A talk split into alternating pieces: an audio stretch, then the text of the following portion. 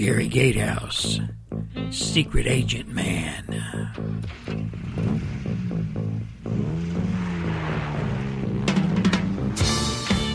It's Hump Day. You're listening to the Gary Gatehouse Radio Show Wednesday edition. It ain't no big thing, baby. Ah, hold on to your bootstraps. We got one hell of a show today. Racism in America.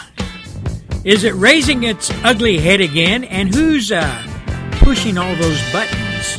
Who's stirring the pot? You know, we look around and we uh, kind of scratch our heads and we say, hey, I thought all that racism, all that crap is all gone away once we elected uh, our first black president, Barack Hussein Obama Jr. de Sissy. Once we elected him, why, hell, racism, racism was finished. It's proof that white people buy into all this. And you know, you get all these black folks that still beat on their chest and say, Woe's me. Those white folks are still beating us up every day and shooting us and all this other stuff that they believe in and buy into. And you kind of scratch your head and say, damn, black people in the United States make up, oh, approximately 12% of the total population. 12%. And you look back when old LBJ Lyndon Baines Johnson from my home state of Texas said, We're going to get after this poverty. We're going to start us a great society. We're going to wage a war on poverty. And so it was kicked off, that war on poverty. All the guidelines were laid down and all the legislation was put forth by the Communist Democrat Party, who was in power big time back then.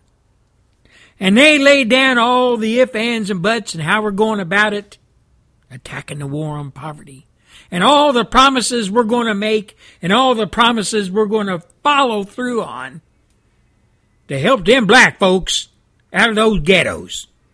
Get them some education Get them out there rubbing elbows with all the other mainstream folks, all them whitey people. And by God, we're going to go at it tooth and nail. And we're going to eradicate poverty and we're going to make sure there ain't going to be any poor people in the United States of America. So help us God, said LBJ and his boys up there in the Communist Democrat Party. We're going to get them off the plantation and put them in mainstream. And that was a big promise. The big promise LBJ made.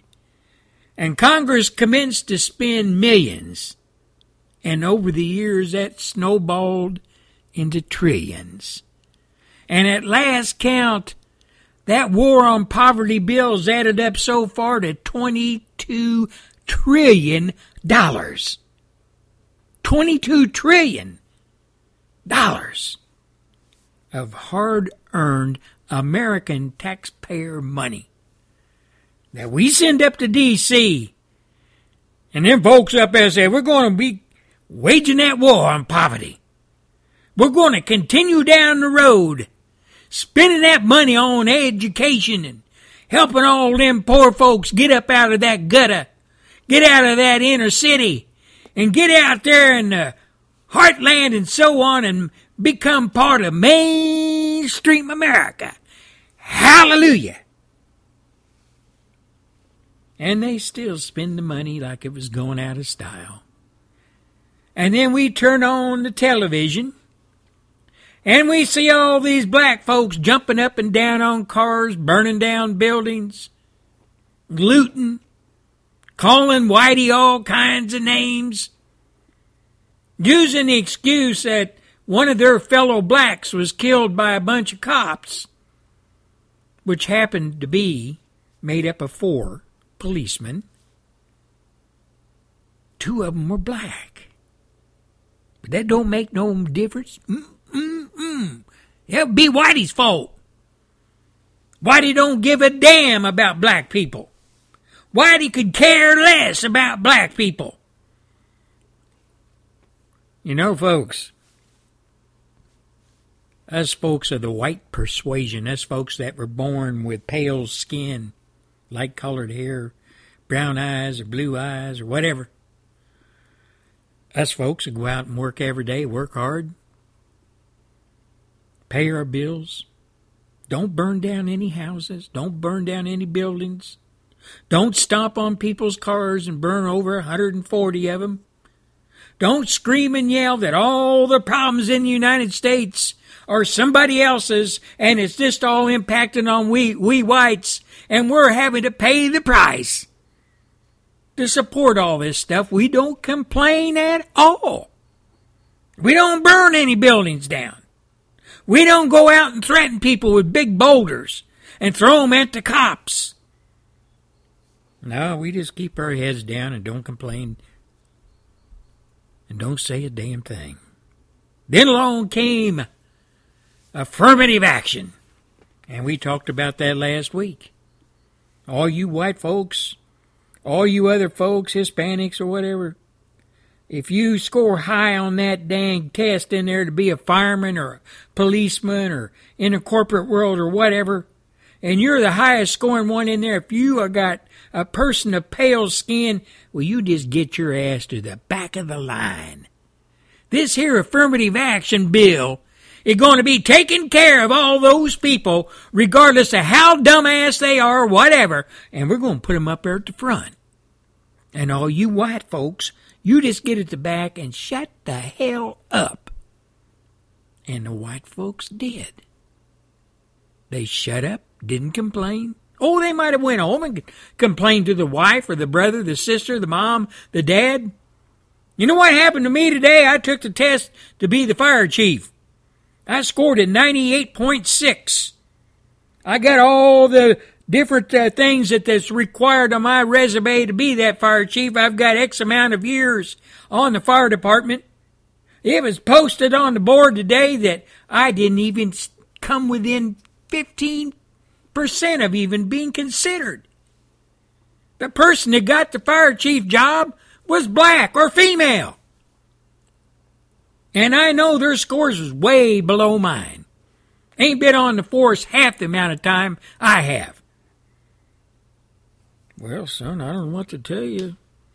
It's just something you're going to have to suck up. We gotta, you know, just keep on rolling. You, we, you know, you're qualified. Somewhere down the road, you'll get, you'll get your job. You'll get recognized. But it never happens. And now we got a, uh, a black man speaking out, and he speaks the truth and he speaks the truth, and that is something that the black community overall, not all, but most, the truth about what's going down in their community, the real truth, they do not want to hear. But this black man spoke up and told the truth. And he said the black the solution to poverty begins in the neighborhoods and the people affected by it. This was said by Robert Woodson, the founder and the president of Center for Neighborhood Enterprise. He goes on to say you always have to begin with a solution in mind. And they were talking about, and he was talking about poverty. He says, I tell people, what is your solution for poverty? If all the whites tomorrow were to move to Canada and Europe, tell me how it would affect the black on black crime rate, how it would affect the out of wedlock births in the black community? How would it affect the spread of AIDS in the black community? How would it affect those issues? He asked. What am I saying to the black Americans? We must stop victimization. We must stop complaining about white folk what white folks have done to us in the past. We must go into ourselves, as Dr. King said, and find indelible ink our own Emancipation Proclamation. Now, Woodson's organization, it goes into low-income communities and speaks out and seeks out leaders and moral mentors to help solve the problems they understand so well. Woodson said when you bring people together, where you are motivated by solutions and not complaining about what others have done, it is amazing how much uh, entrepreneurial energy exists within these high crime neighborhoods. Young men who have been to prison, if they can drive, it means they can drive taxi cabs in high crime areas. My point is this, he said. We should be using all our energy to try and promote innovation or innovative approaches, at least to poverty, rather than just trying to find excuses. There's nothing more lethal than a good excuse for failure. Institutional racism, whatever that means. We need to just stop it. And we need to begin to concentrate on what we can do to elevate and lift ourselves, regardless of the resistance that other people may impose on us. Mr. Woodson, I'm stopping right there.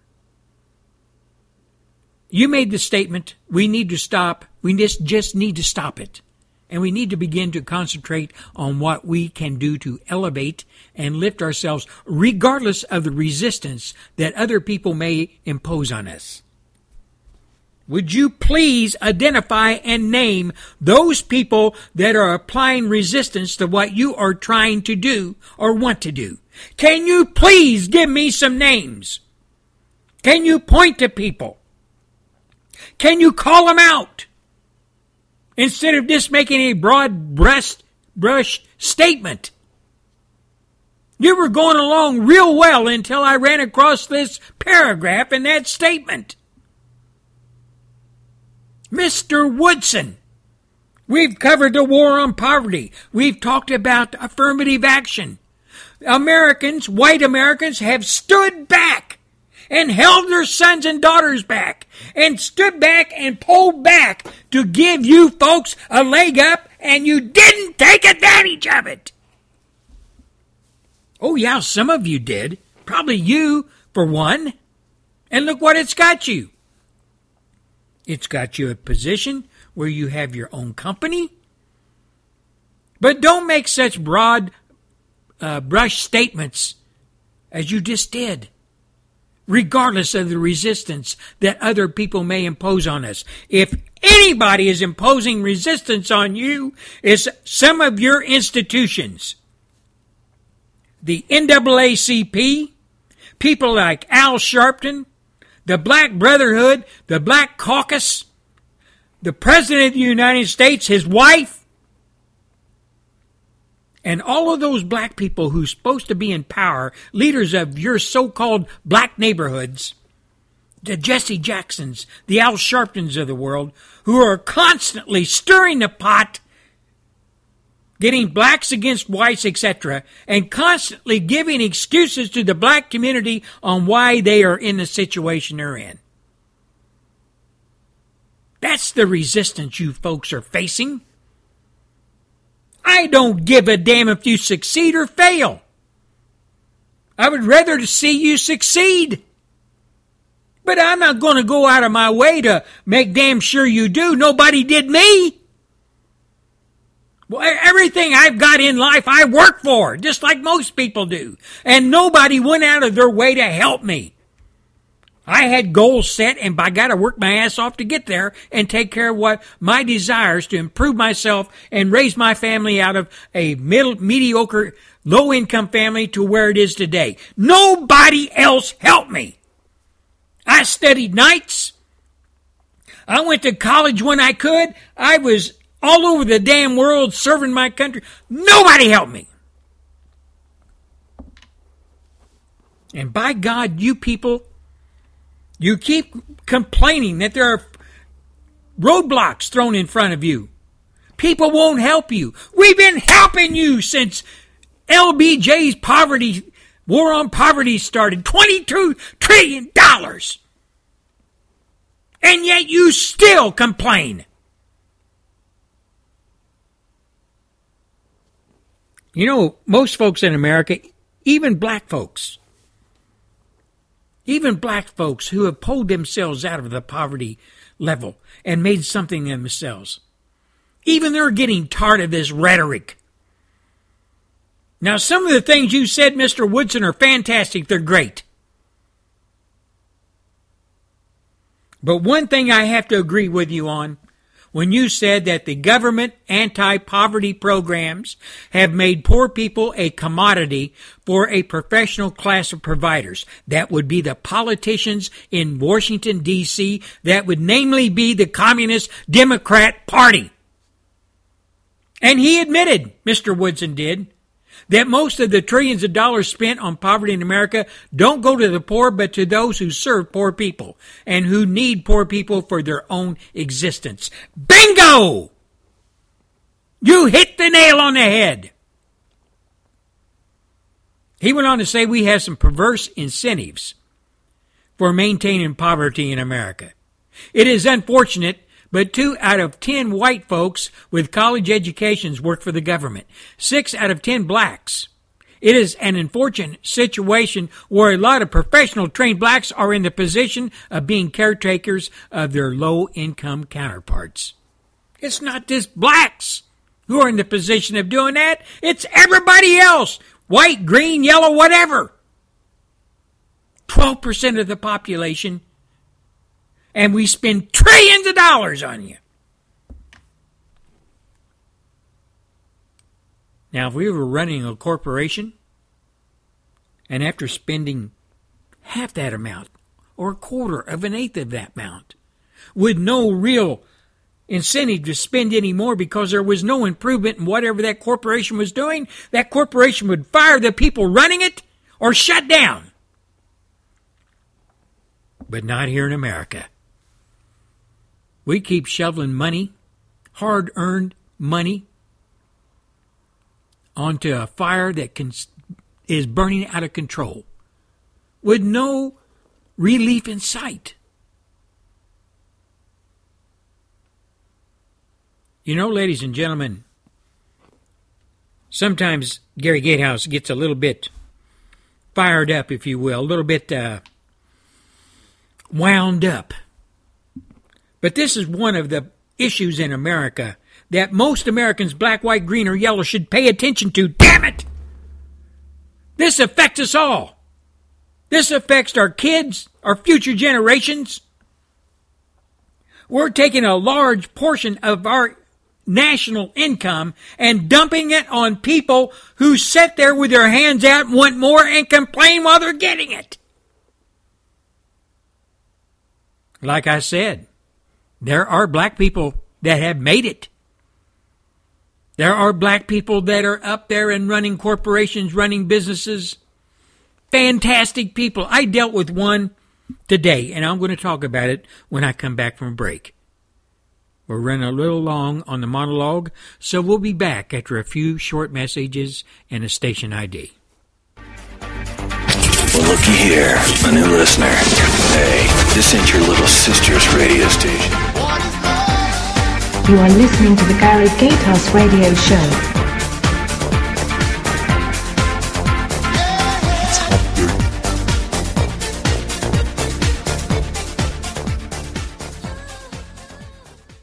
As a fitness professional, I've always lived a healthy lifestyle. I was 46 years old when a mammogram helped find my breast cancer and saved my life. All my friends said, if you can get cancer, anyone can. Keeping my mammogram appointment was one of the best decisions I ever made. I would have missed my son's wedding and so many other things if I hadn't. No matter what you've heard, breast cancer experts recommend women get annual mammograms starting at age 40, even those with no family history of the disease. The majority of women diagnosed in their 40s have no family history or other factors that make them at high risk. Mammograms can catch cancer early when it's most treatable and have helped cut the breast cancer death rate by nearly a third since 1990. That's why you should continue yearly mammograms. Please talk to your doctor about a mammogram today. Mammography saves lives. One of them may be yours. Visit mammography-saves-lives.org. Servicemen and women are coming home bearing the physical and emotional wounds of war. The trauma of combat is magnified by the loss of buddies, separation from loved ones, and the stress of multiple extended deployments. Anxiety, post traumatic stress disorder, depression, and substance abuse often appear after the excitement of homecoming subsides.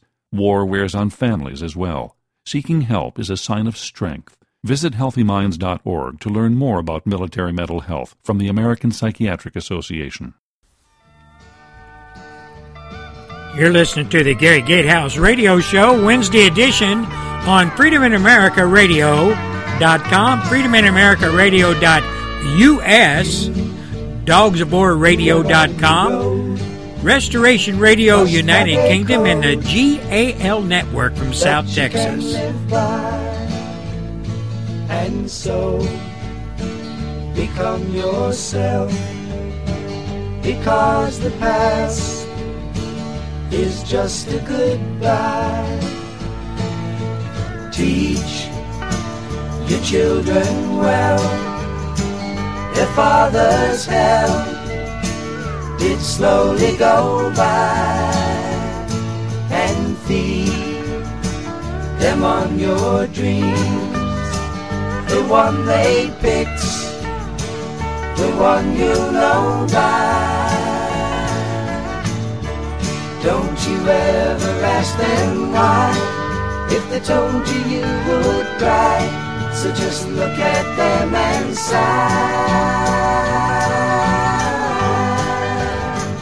And know they love you You know, folks, before the break, we were talking about racial relations in the United States. We were talking about a guy, a a name, his name is Mr. Woodson, and he's an entrepreneur who is trying to help. He's a black guy, and he's trying to help those folks in the inner cities. He's trying to get the oh the way those folks have to live. He's trying to get that all changed out, and then kudos to him. But you know, folks, uh, like I said before the break, I had a, dre- a direct relation with a black man yesterday. And let me ask this this is a pointed question to all you white folks out there.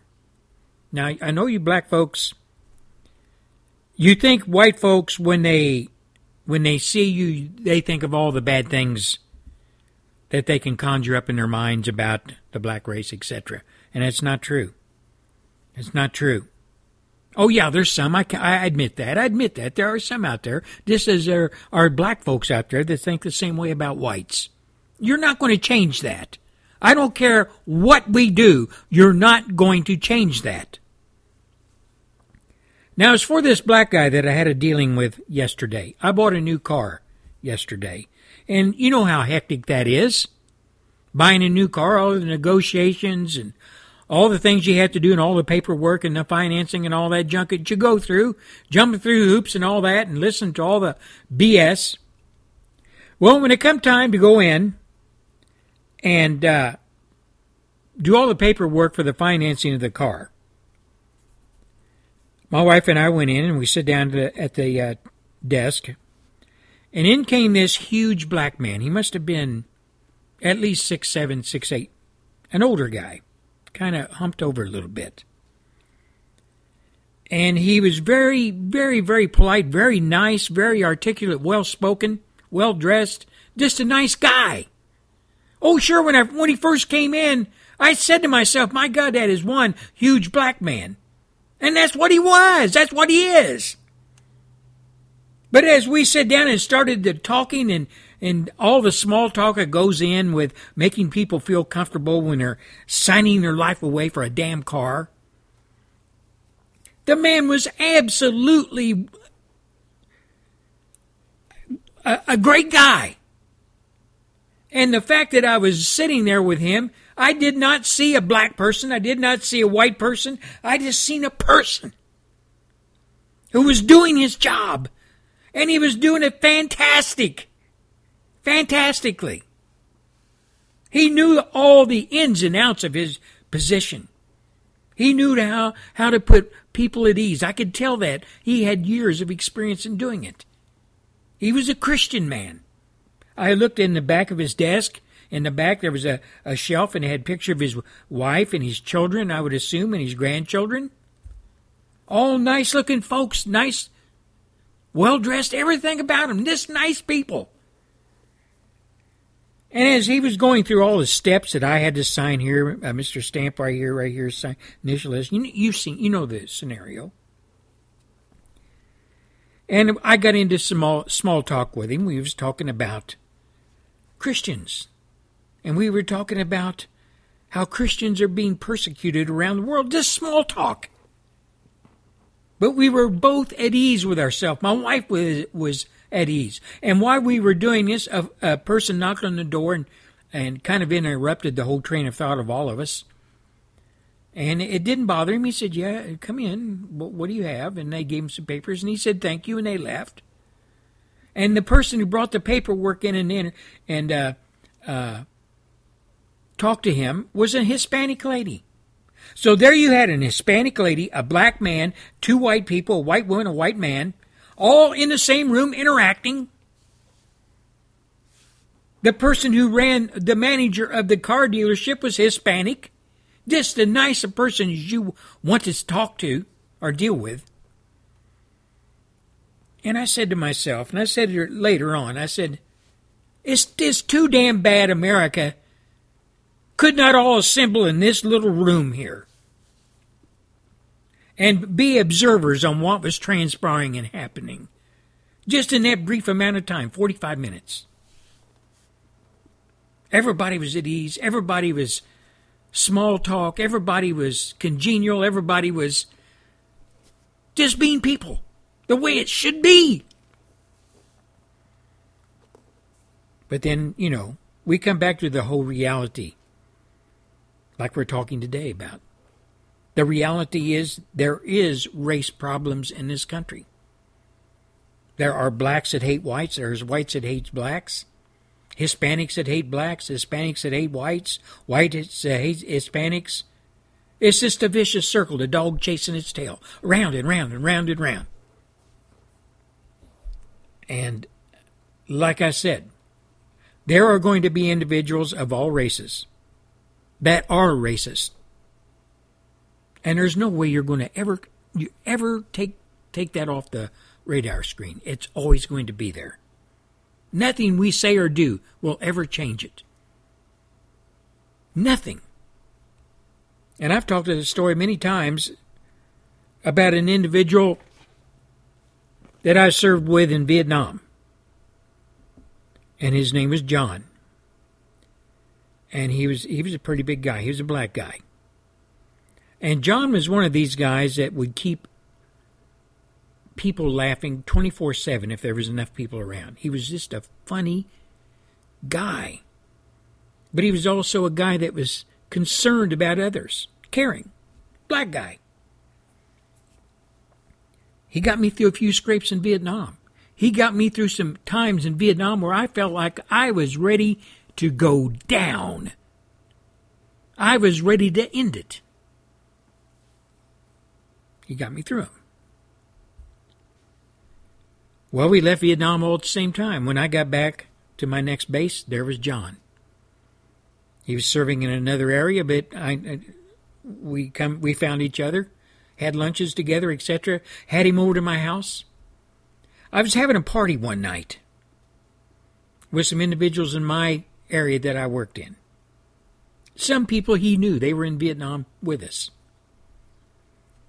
And I said, John, I want you to come over to the house tonight. We're having a party. There's some people here that you know that were in Vietnam. We'll just sit around, have some yucks, drink a few beers, meet our wives, all this stuff, and just have a good time. And he looked at me and he said, Gary, I can't do it. And I said, Why is that, John? People would talk. I said, What? People would talk about having a black man in, in your house. I said, that's bull. No way. There's nobody that we know that we served with in Vietnam or ever would ever even think that. He said, yeah, but, uh, but your neighbors and people like that. And folks, this is a true story. And I said, John, it doesn't make a hill of beans to me what other neighbors say. I want you to come to my party. I want you there. And he said, Well, I'll think about it. Well, to make a long story short, he didn't show up. He didn't come. And he came over to me the next couple of days later and apologized. And he says, I, I just couldn't do it. I couldn't bring myself to, to do that, to come to your party. And I, I thought about it and I said, okay, John, you know, that's your prerogative. I, I, I hope I haven't said anything or done ever done anything uh, to make you feel that way. And he said, No, no, you know you haven't, Gary. We've always been good friends. And you know, I lost contact with John. We stayed in contact for a few years and we got separated, went our various ways. I got sent back overseas for many different tours, working for the federal government as an intelligence operative, and I lost all contact with John, and I don't know where John's at today. I don't know if he's alive, uh, passed away, or what. Uh, if he had a family, uh, I, I, you know, he wasn't married when I knew him. And I often wonder whatever whatever happened to him. But that just goes to show you that when it when, when push comes to shove, you have good people, good white people, good black people, Hispanics, Asians, whatever. Then you have bad people. And sometimes those bad people make it bad for the rest of us. Make it sometimes intolerable for some folks. And one certain segment of the population, whether it be black, white, Hispanic, when they feel that they are being used, abused, whatever, by the other races or whatever you want to call them that are constantly pointing a finger at that race, I'm talking about the white race now, and feel that what we've tried and what we've been over backwards to do for the black folks of this of this country of ours, it not only makes us mad, but it, in in my case and in my wife's case and my sons and my son and daughter, we've talked about it, and it it hurts us to think that we as white folks have tried our best, uh, as good Christian folks, have tried our best to help the black folks, the Hispanics, whatever, get a leg up. Like I said, affirmative action that I was ranting on a while ago. All those trillions of dollars we spent. It uh, it bothers us to see things like Ferguson and Baltimore. To think that there are still black folks out there that don't understand the other side of the coin, the other part of the story. Hopefully, somewhere down the road, the black community overall will get its act together and climb out of the out of the uh, poverty, climb out of the ghettos, and partake in the American dream. Um, we've helped, we've tried, like I said, for decades, spent trillions of dollars to help y'all. And there's still some bad apples in the barrel, I can admit that. But uh, as I said on one of my shows just a few days ago, being a white person raised in a poor family, and as we like to say, we didn't have a pot to pee in or a window to throw it out of. We were right down at poverty level too. Um, and the only way I got out of poverty was to join the military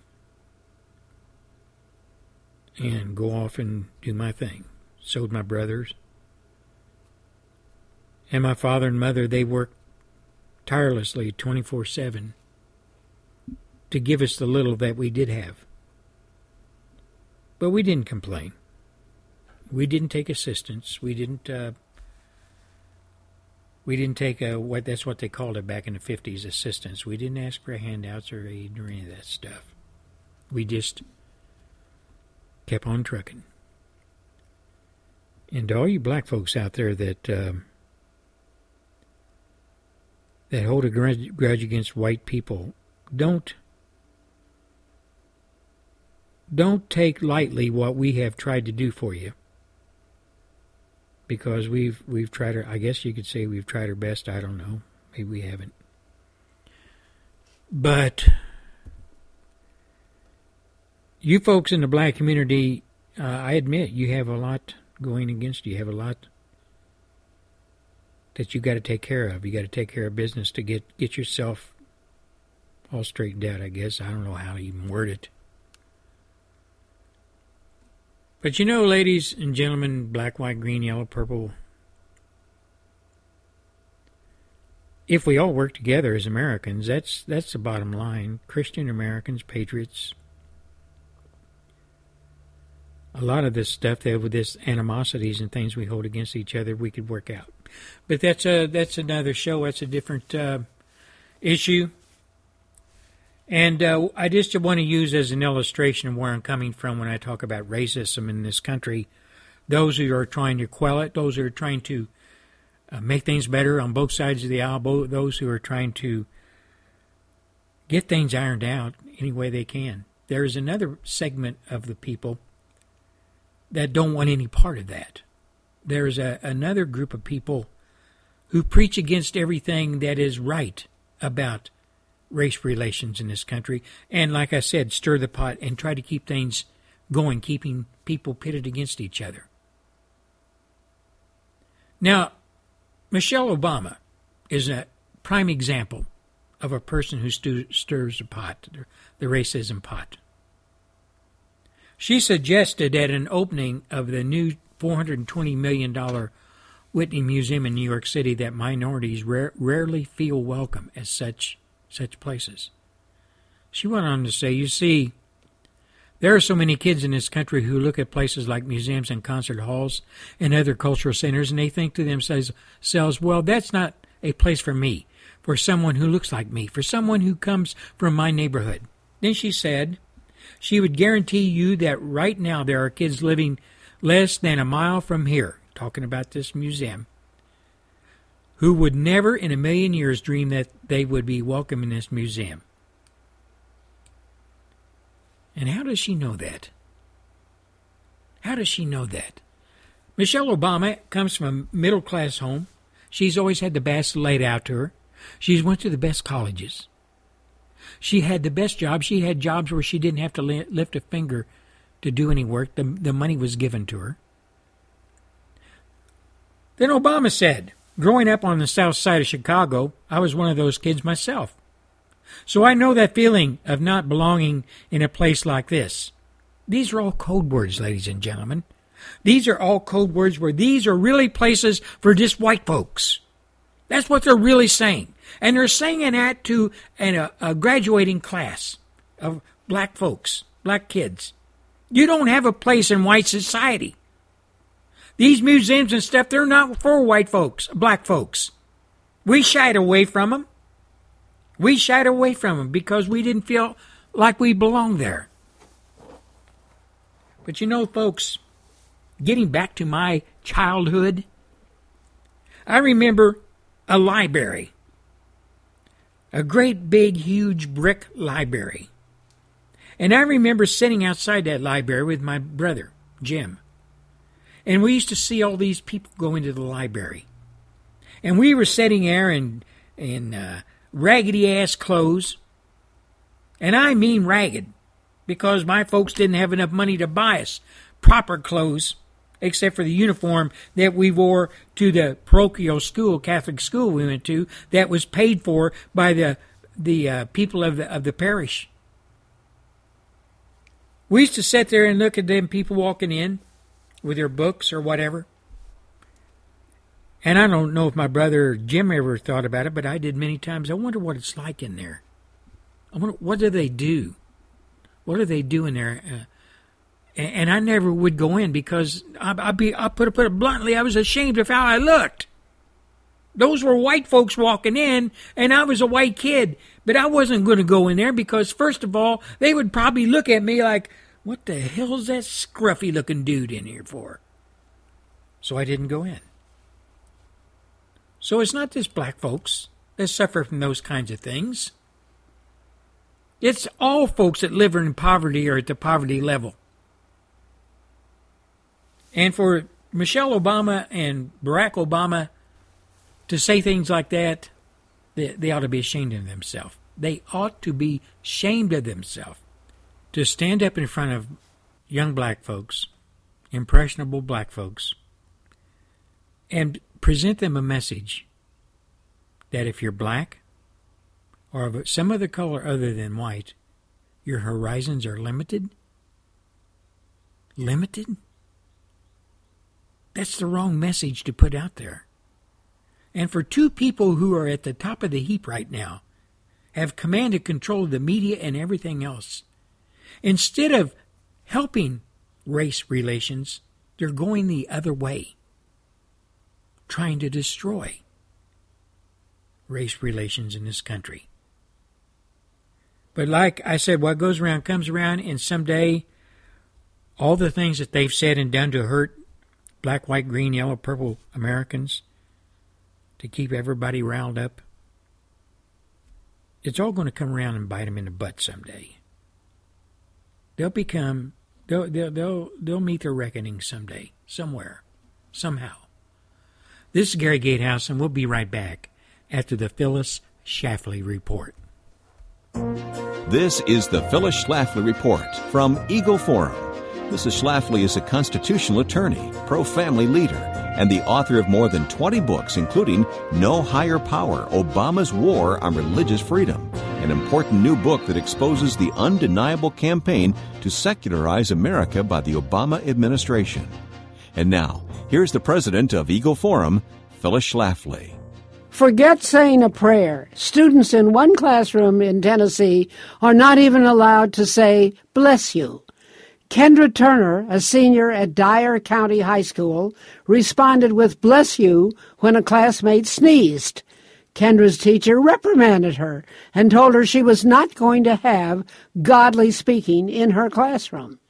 The teacher's ban on bless you is now an established rule. A sign hangs in the room with a list of forbidden words and phrases, including bless you. Most of the other words are insults or ungrammatical slang. Kendra asserted that she had a constitutional right, and her teacher responded, Not in my class, you don't. She sent Kendra to the principal's office, where she was told that freedom of speech and religion do not work at school. Kendra spent the rest of the class period in school suspension. Once this incident hit the news, of course, the school told a different story. The administration claims this was not a religious issue. Kendra was only recommended because bless you was a distraction and because she called the words across the classroom. But that story does not jibe with the reports of other students. None of the excuses offered to Kendra by the teacher or the principal square with the Constitution, the law, or previous court cases, and I think they know this. I think they understand that Supreme Court rulings say that students' rights do not disappear at the schoolhouse door. I think they're well aware that a teacher cannot outlaw bless you or tell students they don't have constitutional rights in a classroom. They're just hoping students don't know that or are too intimidated to speak out. Students need to know their rights and ought to be prepared to stand up for them, even in the classroom. Seen one at a time, President Obama's attacks on religion are disturbing, but the book, No Higher Power Obama's War on Religious Freedom, reveals a shocking four years of government directed assault on every American who believes in God. No Higher Power by Phyllis Schlafly and George Neumayr is available where quality books are sold, or visit eagleforum.org. Thanks for listening, and join us again for the Phyllis Schlafly Report. Freedom in America. Freedom in America Radio Network, presenting the traditional view of the good old American dream that you won't hear about on the liberal media. Freedom in America. Yeah.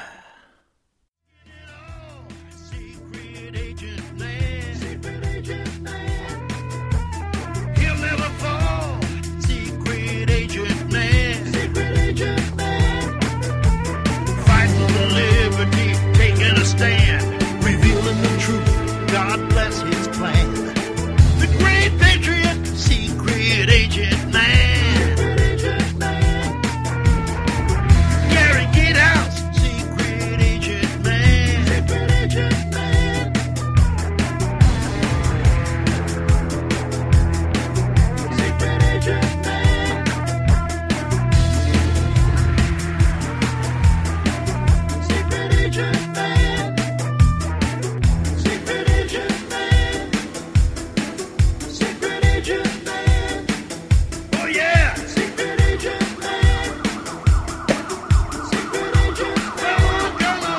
Ah, there you go. Secret Agent Man by Mr. Trade Martin.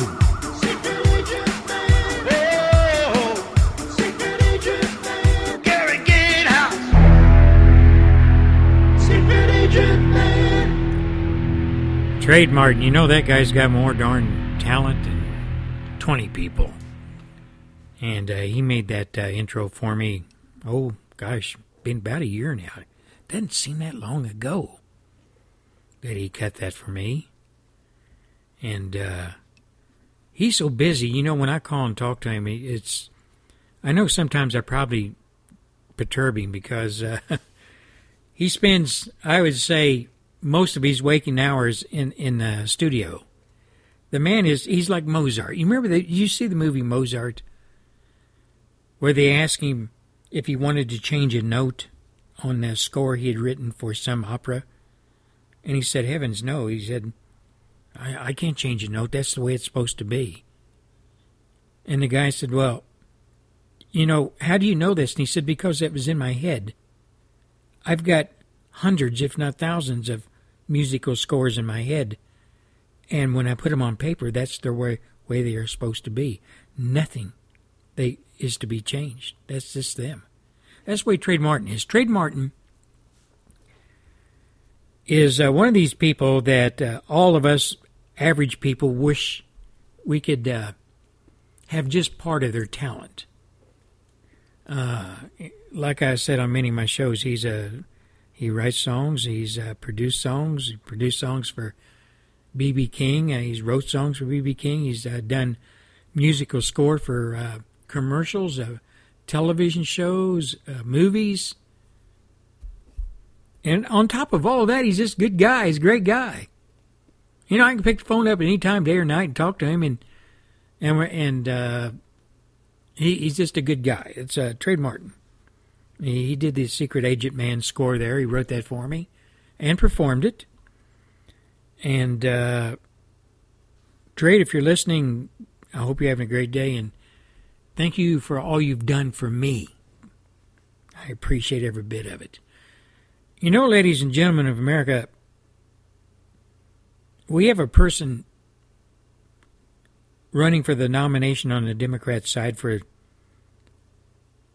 for president for the presidential election in 2016. Y'all know I'm talking about.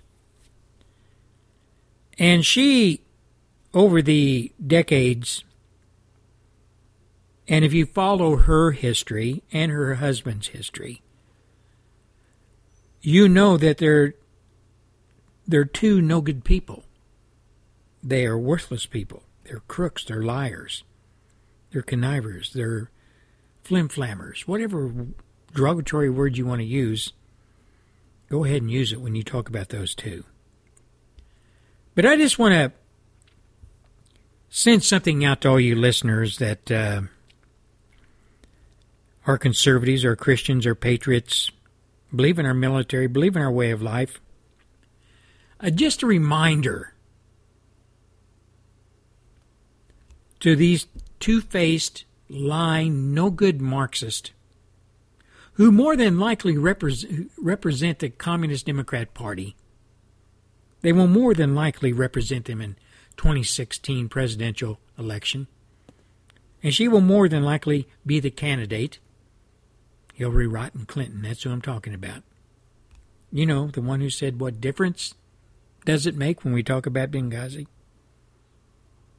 What difference does it make?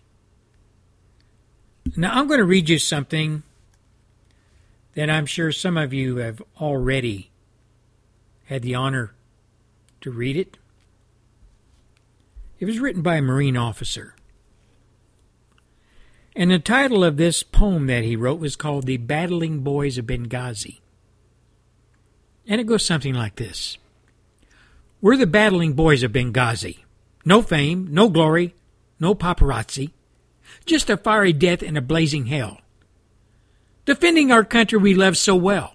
It wasn't our job, but we answered the call fought to the consulate and scaled the wall. We pulled twenty countrymen from the jaws of fate, led them to safety and stood at the gate. Just the two of us and foes by the score, but we stood fast to bar the door. Three calls for reinforcement, but all were denied. So we fought and we fought and we fought till we died. We gave all for our Uncle Sam, but Barack Obama didn't give a damn. Just two dead seals who carried the load. No thanks to us. We were just bumps in the road. You know, I just wonder how many people have read this poem. How many people have seen it come across their computer? How many people have passed it on? How many people have talked about that poem? All of us folks that pay attention, all of us folks that know what went down in Benghazi, all of us folks that know the truth on where, where Hillary Clinton was on that fateful night, where Barack Hussein Obama Jr. was, where the Democrat Party was, where the media was, where all of them were. How much notoriety will we Americans give to that poem? Will we pass along or will we act like the press and give a pass? And will we give a pass to the incompetent people who literally sat on their hands in the White House and watched the SEAL's execution on live streaming video and did nothing about it? Did nothing about it but lie. Lie to the press, and I want to say this directly to Hillary Clinton. I know she doesn't listen to my show. Maybe somewhere along the line it'll get back to her. Hillary, you and your minions stand so smugly in front of the American people. You stand there and tell us we as Christians have to change our ways, our beliefs to fit your Marxist ideology.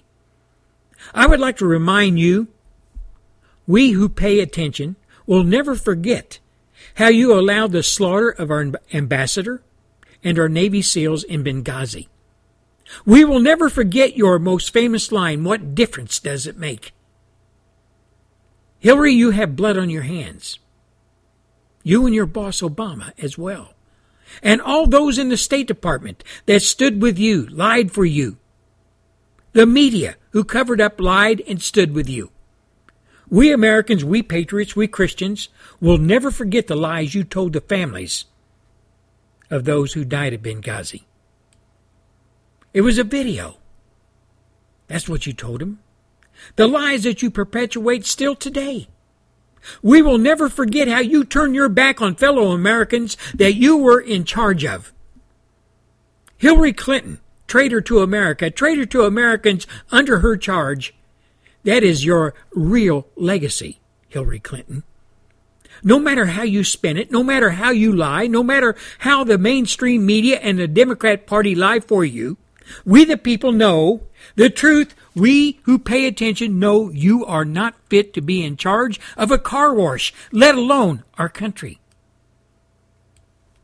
Hillary Clinton, Barack Obama, all you folks in the State Department, all you folks in the mainstream media, all you folks in the Communist Democrat Party, just remember what goes around comes around.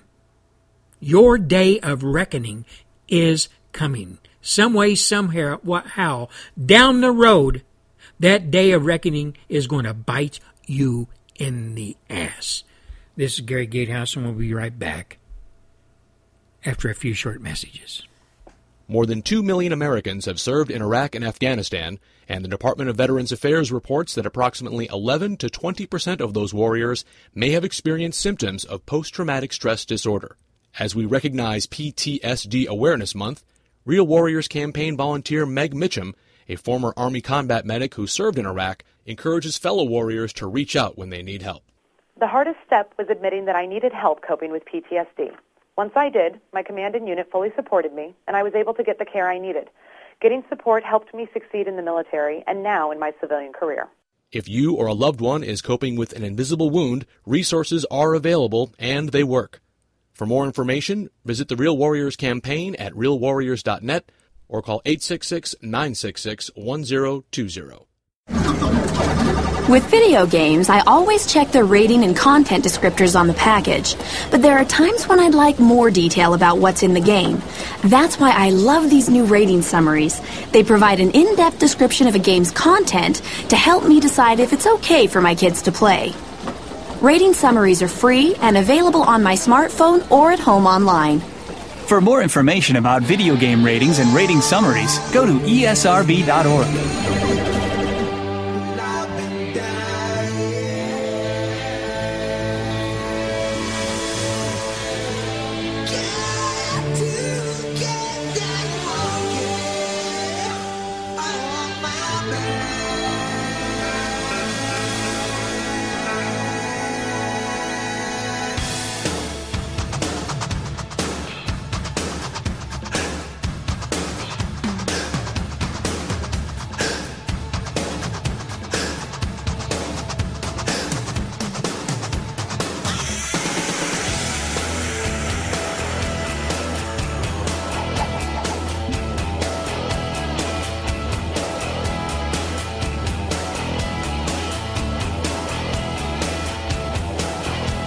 Well, we're coming up on the hour, so that, you know what that means. That means Fox five minute news.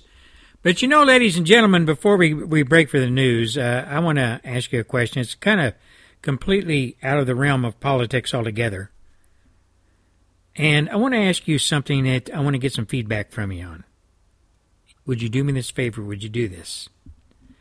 Now, I'm a big believer, and you can laugh if you want, and you can uh, make jokes if you want, but I'm sure there's some people out there that feel as I do about what I'm getting ready to talk about in brief discussion, of course, because we're coming up on the hour.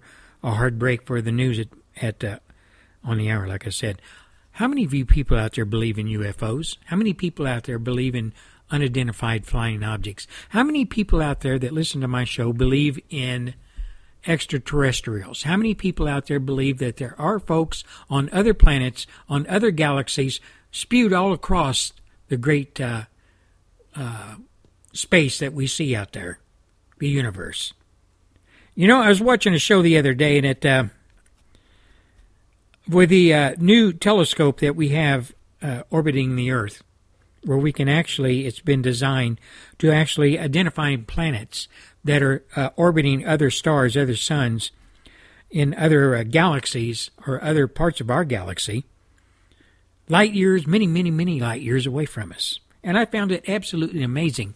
All of the planets they found that fall within the Goldilocks uh, area that we have identified as those planets that need that they need to fall within a Goldilocks uh, orbit of a star in order to support life as we know it. Now, Goldilocks uh, requirements are this: that that planet has to orbit somewhere between, oh, I don't know, uh, 93 million miles from its star. Not in all cases, but in, in our case, the, the type of life we know, carbon based life, have water, have an atmosphere, etc. And they have found numerous planets that fall within those requirements, the Goldilocks uh, requirements to support life as we know it. I find that absolutely amazing. Now, if you are one of those individuals like Gary Gatehouse that believe in UFOs, uh, life on other planets, life on other solar systems throughout our galaxy or other galaxies, drop me a line. Let me know what you think. Do you think that might be incorporated into a segment of our one of our weekly shows to talk about that? I think it would be kind of a, a neat thing to do. It kind of, uh, I don't know. It's it kind of it's kind of a breakaway from politics, if you will. And if you uh, want to uh, drop me a comment along those lines, you can at Gary Gatehouse at hush, H-U-S-H dot com. Gary Gatehouse at hush dot com. Let me know what you think. Let me know what you think about UFOs and all those folks up there. I know they're there. There's probably another Gary Gatehouse or somebody like me talking in front of a microphone or whatever, somewhere on some other planet.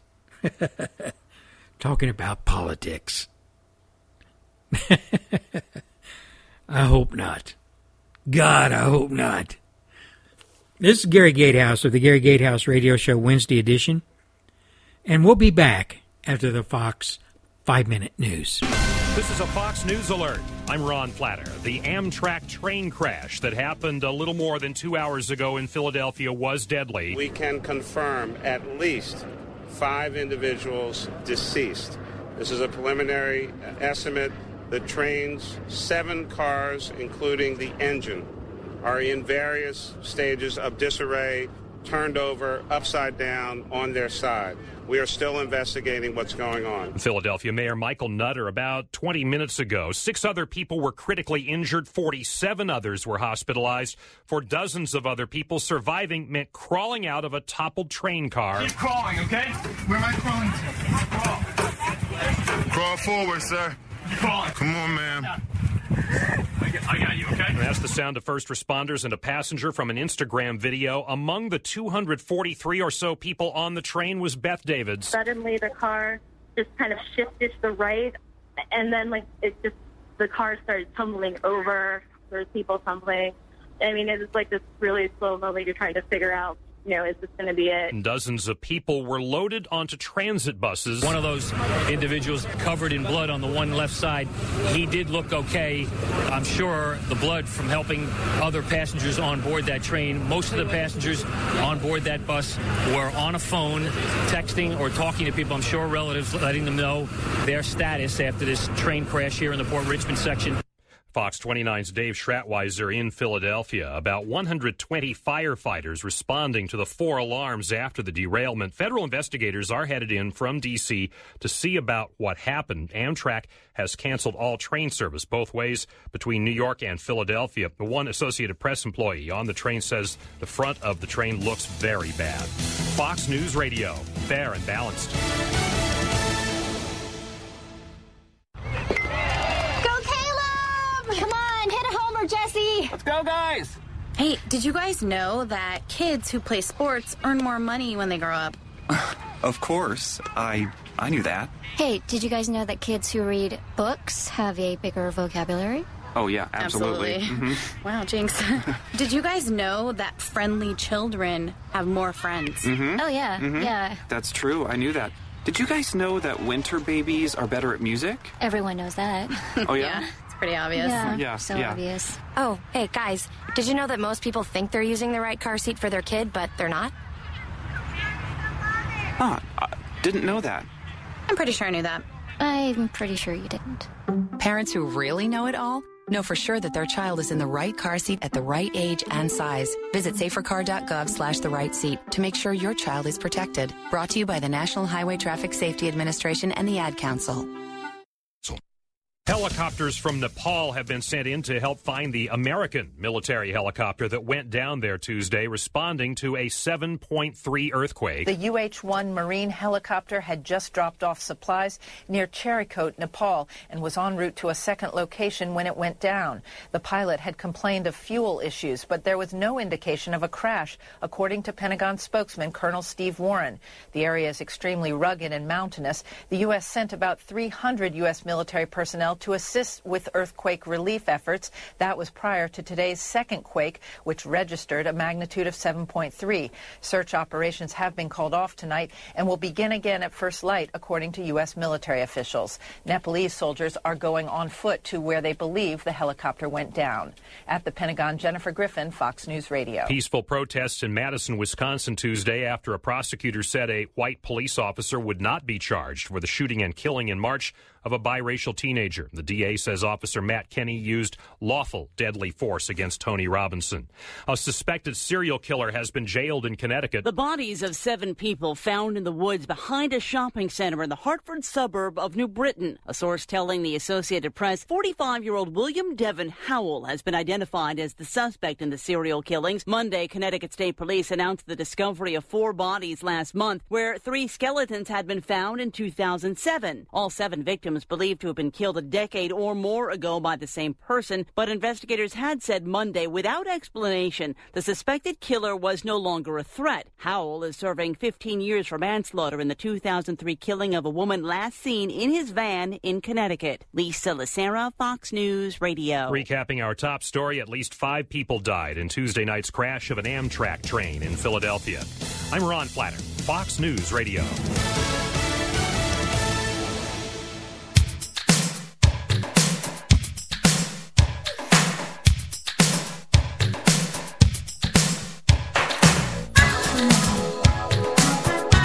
You are listening to the Gary Gatehouse Radio Show.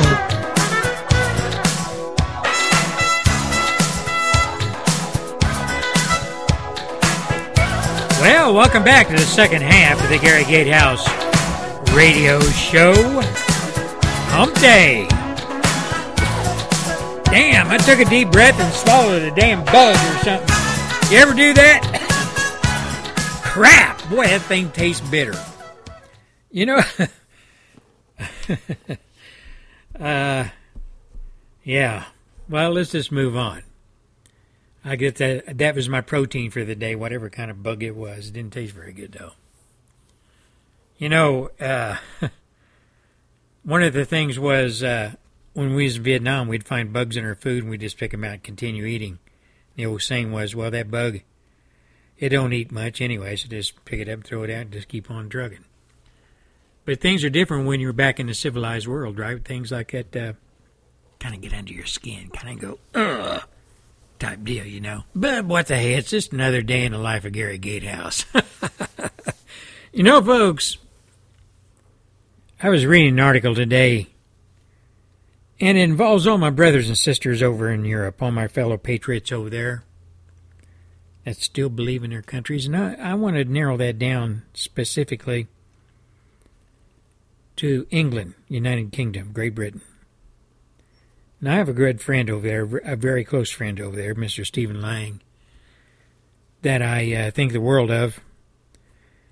And that, that man and all his compatriots over there, all his fellow patriots, all his British folks, are fighting tooth and nail to get the word out about their country, just as Gary Gatehouse, Rush Limbaugh, Mark Levine, Billy Van Horn, J.J. McCarthy, all of us folks Bernstein, all of us folks, Eric Rush, getting the word out on what's going down in our respective countries, those things that issues that impact us as Americans, as British folks, as Europeans, New Zealanders, Canadians, Australians, those issues that, uh, I don't know if you will, put an anvil around our neck sometimes, just weight us down, pull us down as a nation or as nations.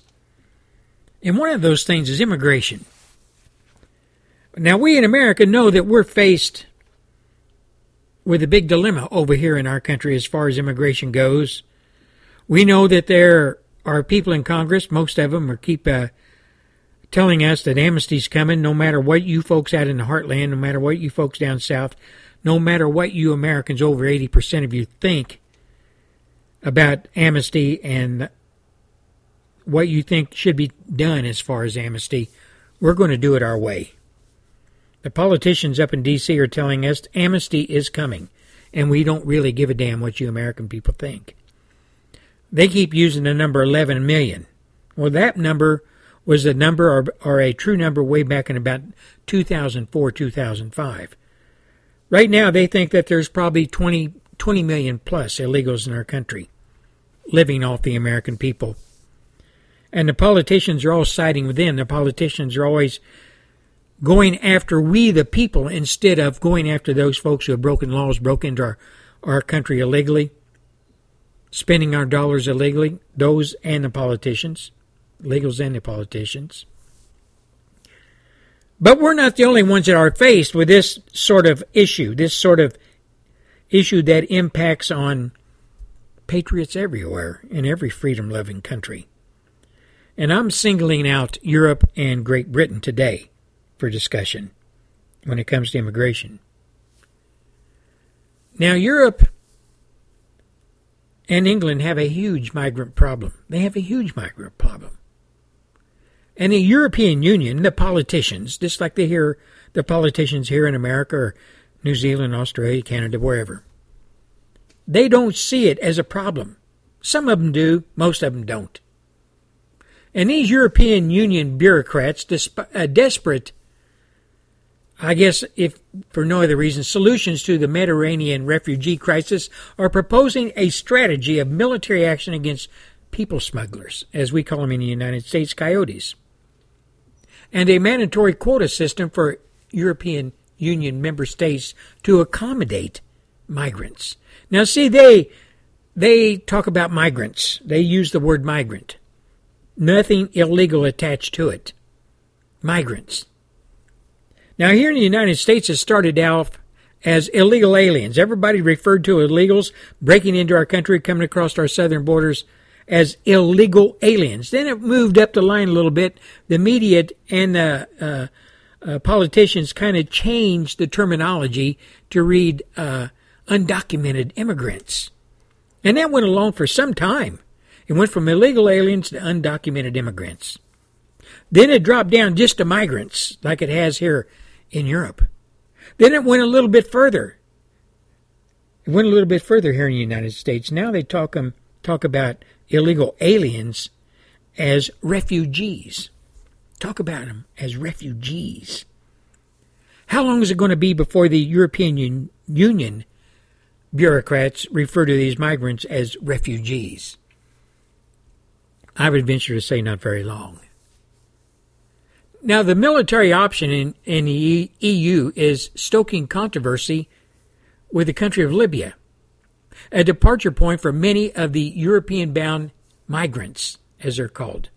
And with Russia, same thing. While the quota, quota proposal was drawing resistance from Britain's newly re elected conservative government. Really? Conservative government? And they're throwing up resistance against drawing down and allowing less people into the country or rounding up the ones that are there illegally. They're offering resistance to that. You know, ladies and gentlemen, I don't know what the terminology for conservative is in England. Maybe Mr. Stephen Lang can enlighten me on it. I don't know where they stand as far as conservatism goes when it comes to politics, when it comes to religion, when it comes to the people who are actually citizens of England or of various countries in Europe. I don't know where the politics fall in when you equate it to the word conservatism and what it really stands for. Now, in Europe, the military approach would work in practice, so they say, but it remains under discussion. But the European leaders agreed last month on a plan to identify, capture, and destroy vehicles or vessels before they are used by traffickers. Now remember, you folks in America, traffickers that they're referring to are the same thing as coyotes here, bring illegals into the country. Now the European Union Foreign Policy Chief Federica Mogherini told reporters at the United Nations on Monday that the aim was destroying the business model of the trafficking and smuggling organizations, making sure that the vessels cannot be used again, making sure that the vessels and the assets of these organizations are destroyed. Almost 1,800 people have perished this year while trying to cross the Mediterranean Sea in overcrowded and often unseaworthy boats operated by criminals who charge high prices for this service. Now, the United Nations says about one third of those attempting the crossing have fled the civil war in Syria, while others come from Somalia, Eritrea, Afghanistan, and other countries characterized by conflicts, right, rights abuses, or economic hardship. Now I'm going to stop right there on that little paragraph. These people are fleeing their countries, and the United Nations are saying they're, they're, they're fleeing those countries and coming to Europe and England because of conflict, rights of rights abuses, or economic hardships. Now, you politicians in the EU and you politicians in England, have you ever thought this out? Have you ever thought it out that these people who are say are are fleeing their countries to come to your country, again because of conflict, right abuses, or economic hardship? Look at the other side of the coin. Look at your people. Isn't that infringing on their rights as British folks? as English, as people of uh, Italy, Germany, uh, uh, Sweden, wherever, Denmark, isn't it infringing on the people who live there? Isn't it infringing on their rights? Aren't you abusing their rights, forcing them, these immigrants, these illegals, on them? Aren't you enforcing or pushing economic hardship on your fellow citizens of those countries to support these folks who come to your country illegally? And isn't there conflict in your countries? Where namely Muslims. And again, I get draw draw the circle down to England, where Muslims in England are destroying that country and its heritage, its history, its people. And politicians are allowing it to happen, happen, not considering the rights abuses of their fellow countrymen or the economic hardship they are impaling their citizens on to support these illegals. I dare say they don't give a damn. I'm talking about the politicians now. They don't care. This article goes on to say that the European governments are seeking a United Nations Security Council resolution authorizing interdicting of smuggling assets along the lines of a United States drafted resolution in late 2008 giving the green light to anti piracy operations off Somalia. Russia's United uh, Nations ambassador Lee Churkin said last week the plan to destroy boats was going too far. Churkin said Russia was trying to be helpful but not obstructing but Moscow opposed the NATO led mission that resulted in the Libyan dictator Muammar Gaddafi's downfall and frequently cites the intervention and resulting instability in criticizing the West, Europe, and the United States. Now, I'm going to stop there and again, I'm going to address the issue of the United Nations when it comes to Europe, when it comes to America, my country. Why in hell do any of our politicians put any validity into the United Nations and what it stands for. It houses nothing but dictators, tyrants, people who do not believe in human rights, people who do not believe in women's rights, don't believe in any rights. And yet, America and Europe send representatives in this big, huge house, if you will, housing all of these tyrants and dictators in New York City, sends representatives there at great cost to the taxpayers to sit down and listen to the BS that comes out of these people's mouths. And nothing's ever done. Why is there any validity? Why is there any pay attention, if you will, to the United Nations? It's just a group of people that are getting together wearing their fancy dresses of their native countries, and all partaking in a big festival of BS. That's all it is. Why do Americans, why do Europeans still have anything to do with the United Nations? I don't understand it. The United Nations is a joke. It's a joke. They could care less about the countries of Europe and about America and what we have to put up with with these illegals swarming into our country, overrunning our schools, our healthcare systems, etc. They could care less.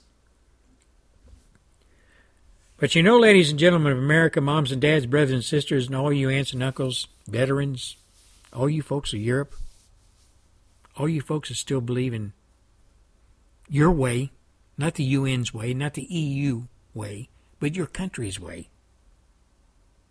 The United Kingdom, for instance, has a proud history of offering asylum to those who need it most, but we they do not believe that a mandatory system of resettlement is the answer.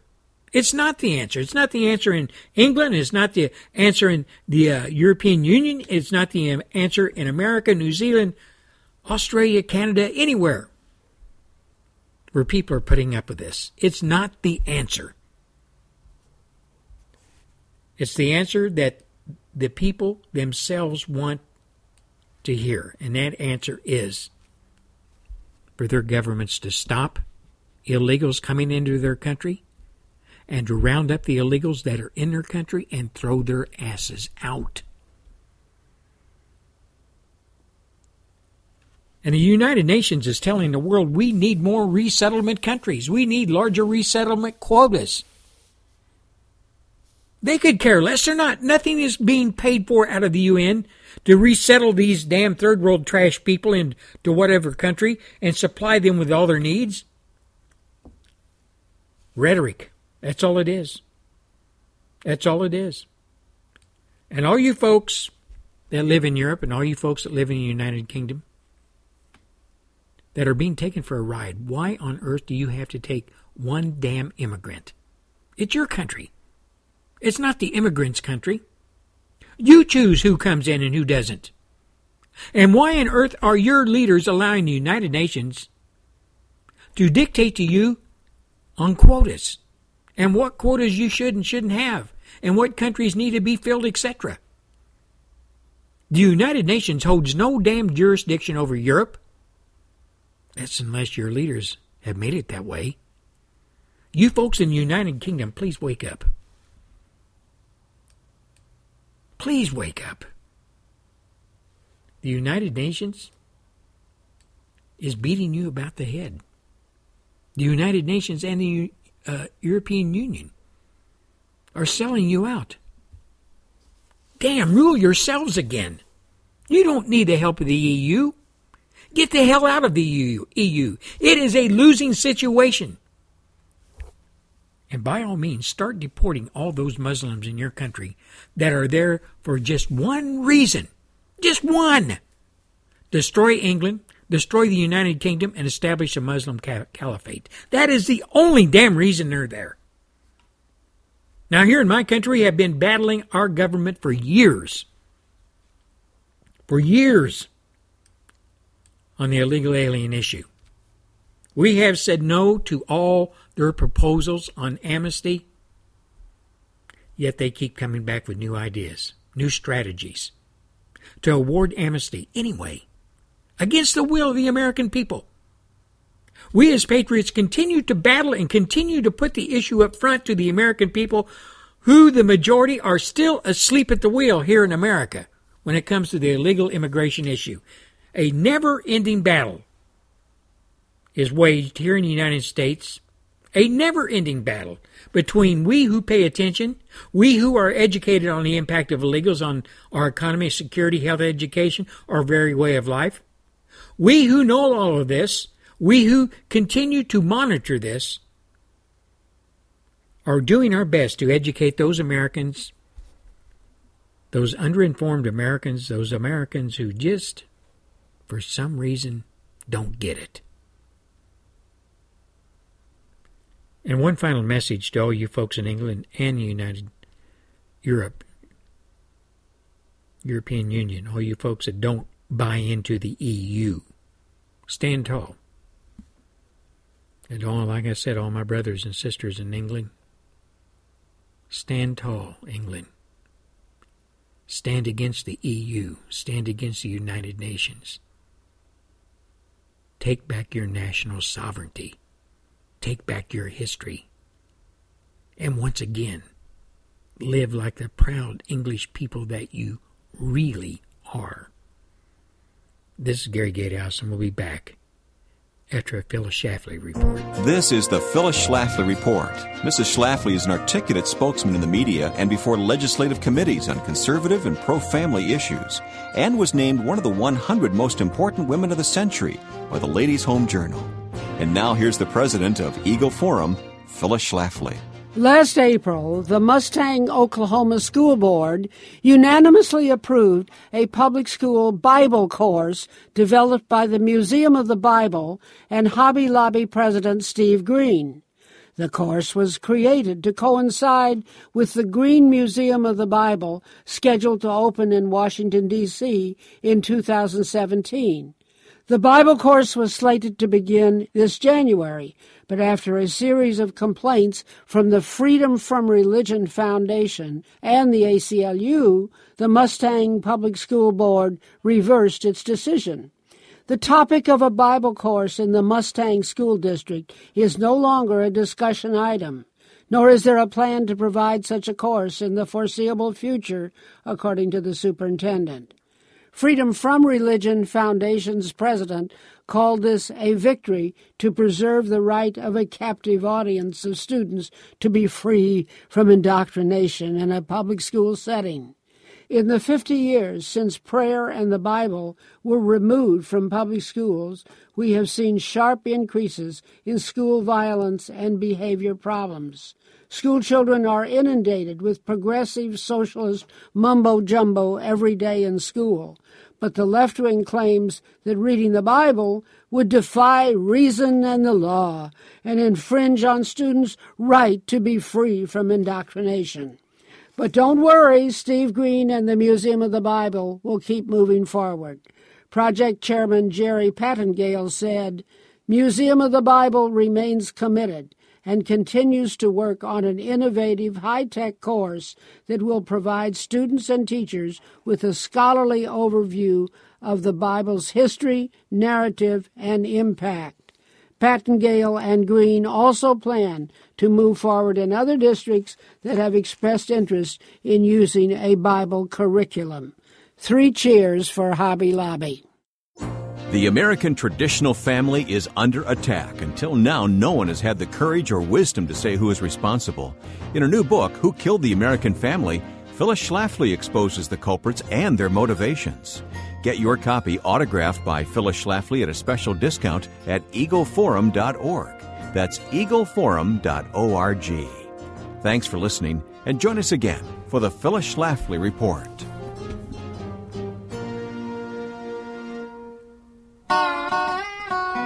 Now, this song's dedicated to all you folks that are going out partying tonight. Hopefully, you won't end up like this guy, but if you do, don't give me a call. I ain't got your bail money.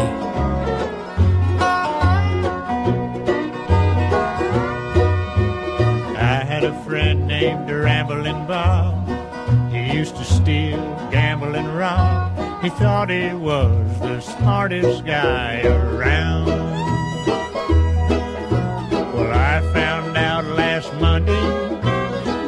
Got locked up Sunday.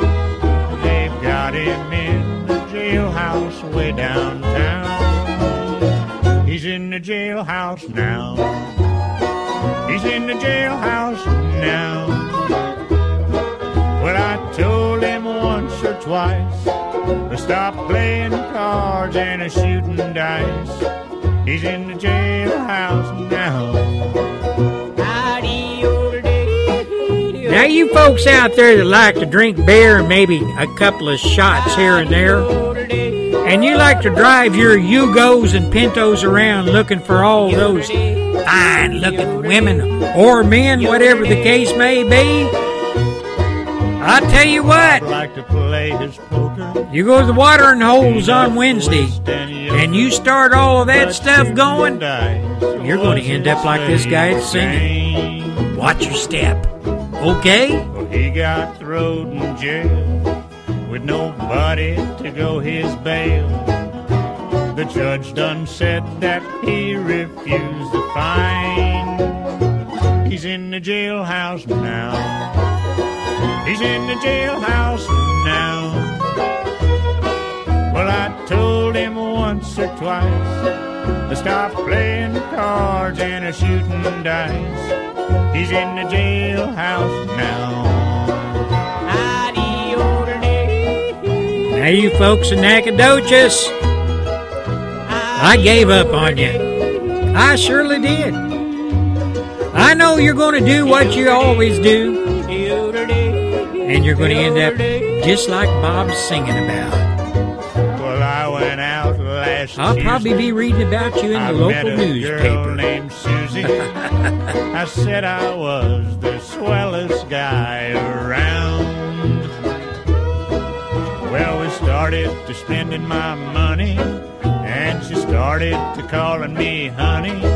We took in every cabaret in town. We're in the jailhouse now. We're in the jailhouse now. Well, I told that judge right to his face, I don't like to see this place. We're in the jailhouse now. Well, thank you, Gary, for playing that song. I appreciate it. That's Carl and I's national anthem. All right, Billy Bob, whatever. Go sit down and drink a beer.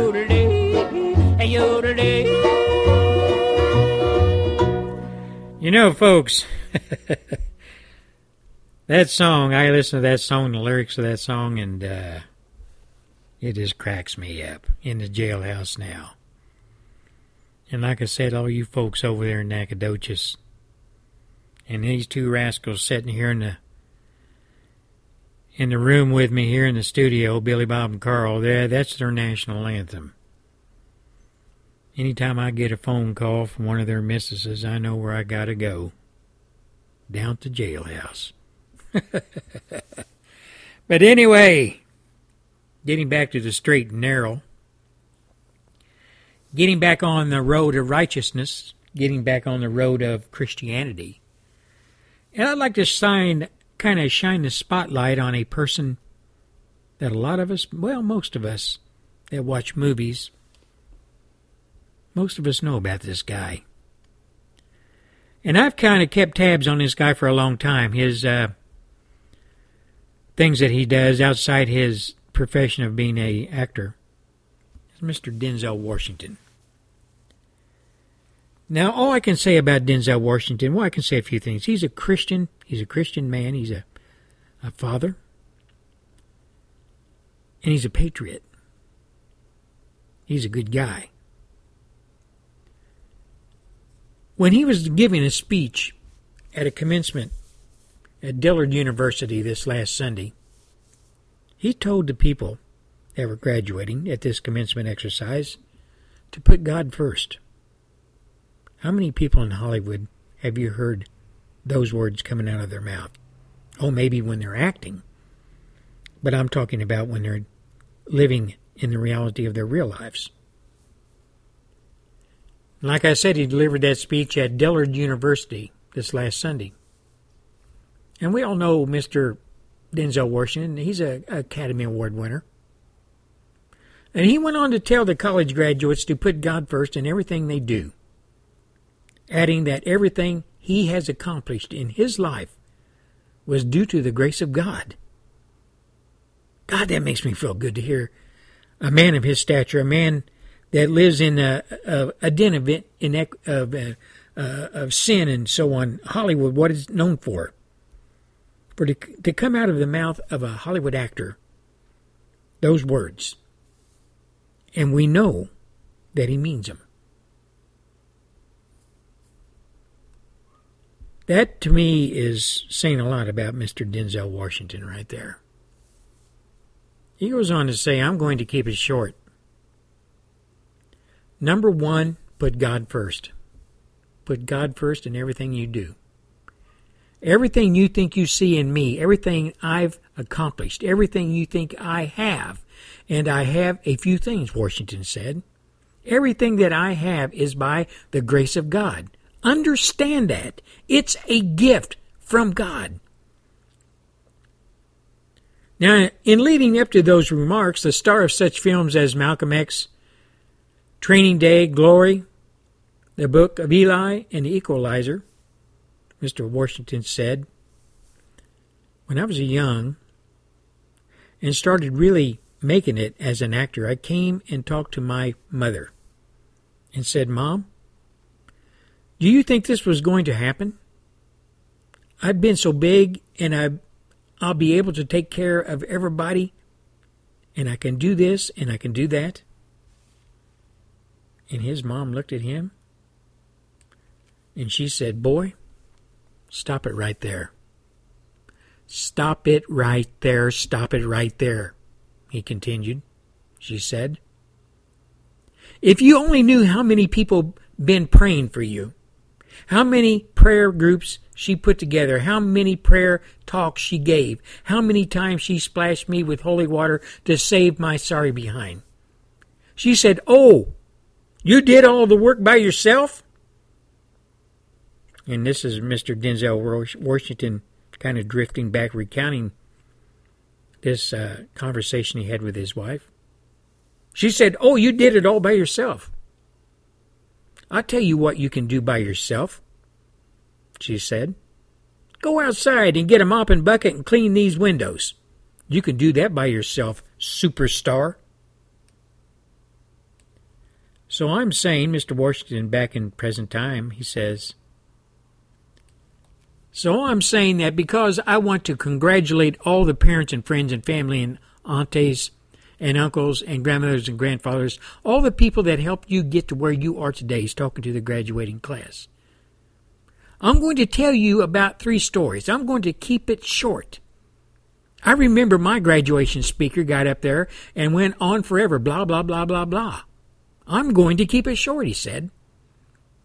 And then made his point about God and putting him first in our lives. Number one, put God first. Put God first in everything you do, everything you think, you see in me everything I've accomplished, everything you think I have, and I have a few things. Everything that I have is by the grace of God. Understand that. It's a gift given to me by God.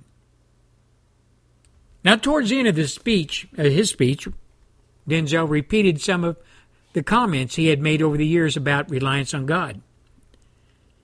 He reminded the crowd that no matter how much you attain in material goods, you will never see a U-Haul behind a hearse.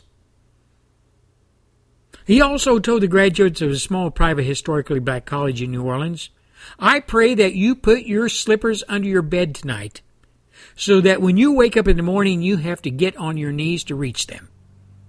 And while you're down there, say thank you, he said. Thank, thank you for grace. Thank you for mercy. Thank you for understanding that. And thank you for wisdom. Thank you for parents. True desire in the heart for anything good is God's proof to you, sent beforehand to indicate that it's yours already. Now, folks, in addition to his movie work, Mr. Denzel Washington has acted in the theater in such productions as Richard III, Julius Caesar, Raisin in the Sun. He won an Academy Award for Best Actor way back in 2001 Film Training Day, and a Best Supporting Actor Academy Award for 1989 the film Glory. I've seen that movie I don't know how many times. Great actor. He brings out all the best. Brings out all the best. Now, way back in 2000, in an interview with Oprah Winfrey, she asked Denzel Washington, What makes you the most proud? And he said, I'm careful about the word proud. I'm happy to have read the Bible from cover to cover. I'm on my second go round. I read one chapter a day. Right now I'm digging on John. He just had dinner with Mary and those things and things are about to take a bad turn, a bad turn for the worse. He's talking about the Bible. Now, Mr. Denzel Washington, he's 60 years old. God, that's hard to believe he's that old now. 60 years old, he's married, has five children, and he's a Pentecostal Christian.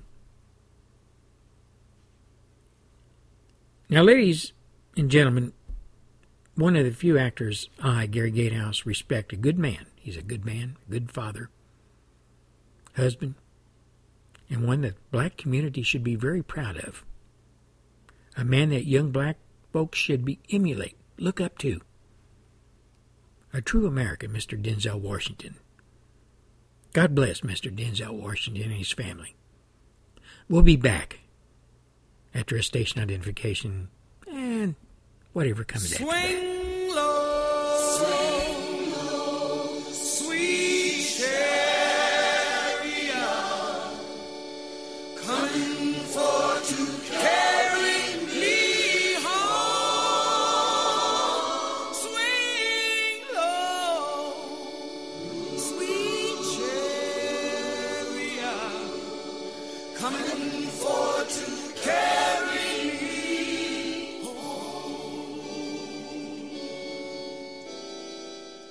What if we got rewarded for every good decision? Dinner. Meal needs a vegetable. Check. Amazing! Vegetables cooked with a healthier oil instead of butter? Fantastic! Replacing bad fats with healthier fats like those in canola or vegetable oil is good for your heart. Take up the challenge for good health because the you of the future will say, Fantastic! Visit heart.org slash face the fats. Canola Info proudly supports the American Heart Association's Face the Fats campaign.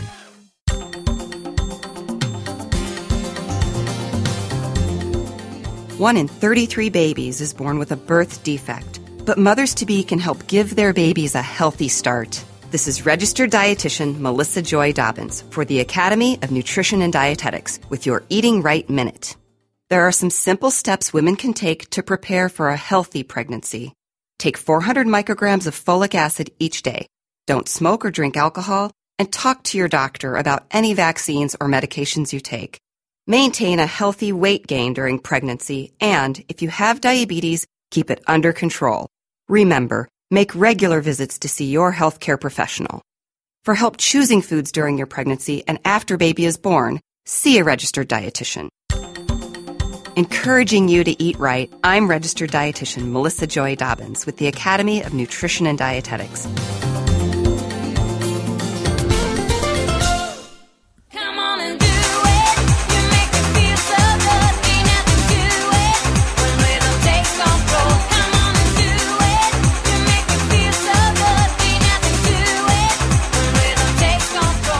Yeah, welcome back. You know, ladies and gentlemen, uh, we pride ourselves here in America as being a Christian nation, right?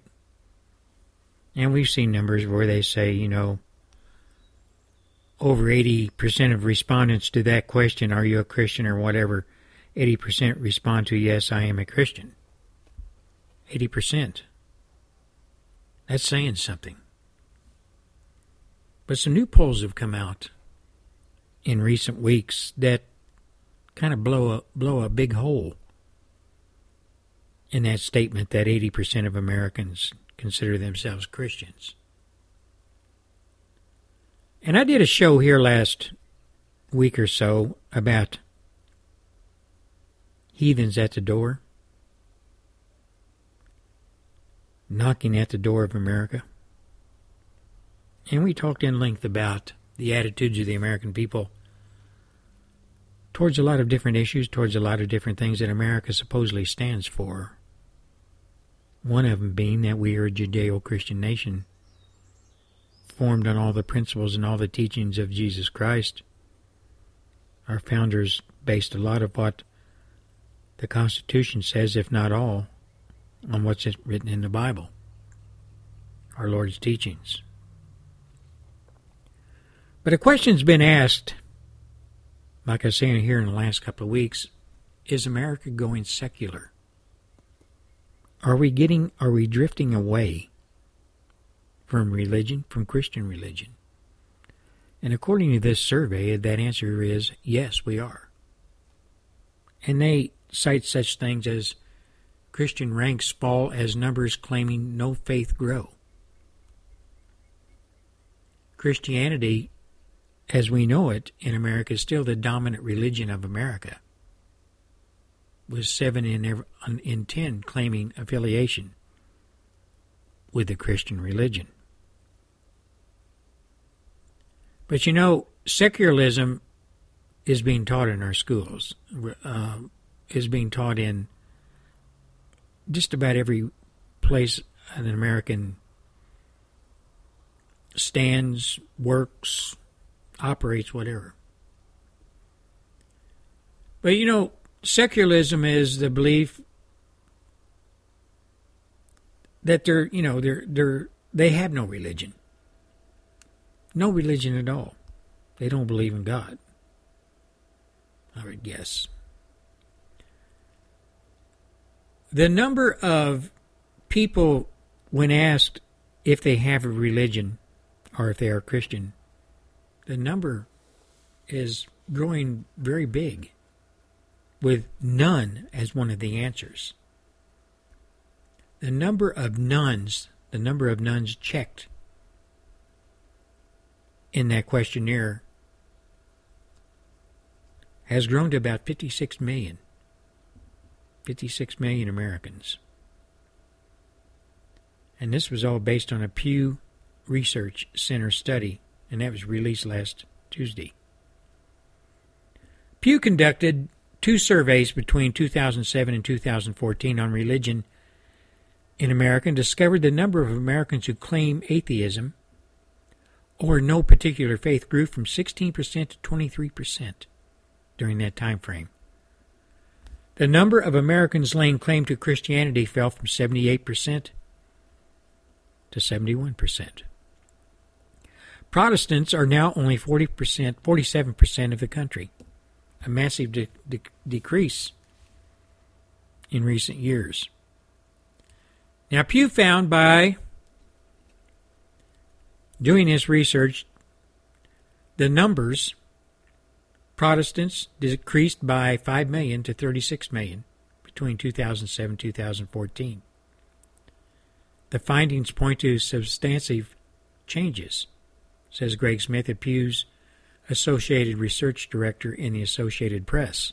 Among one noted change, those with no religious affiliation whatsoever or belief trend towards democratic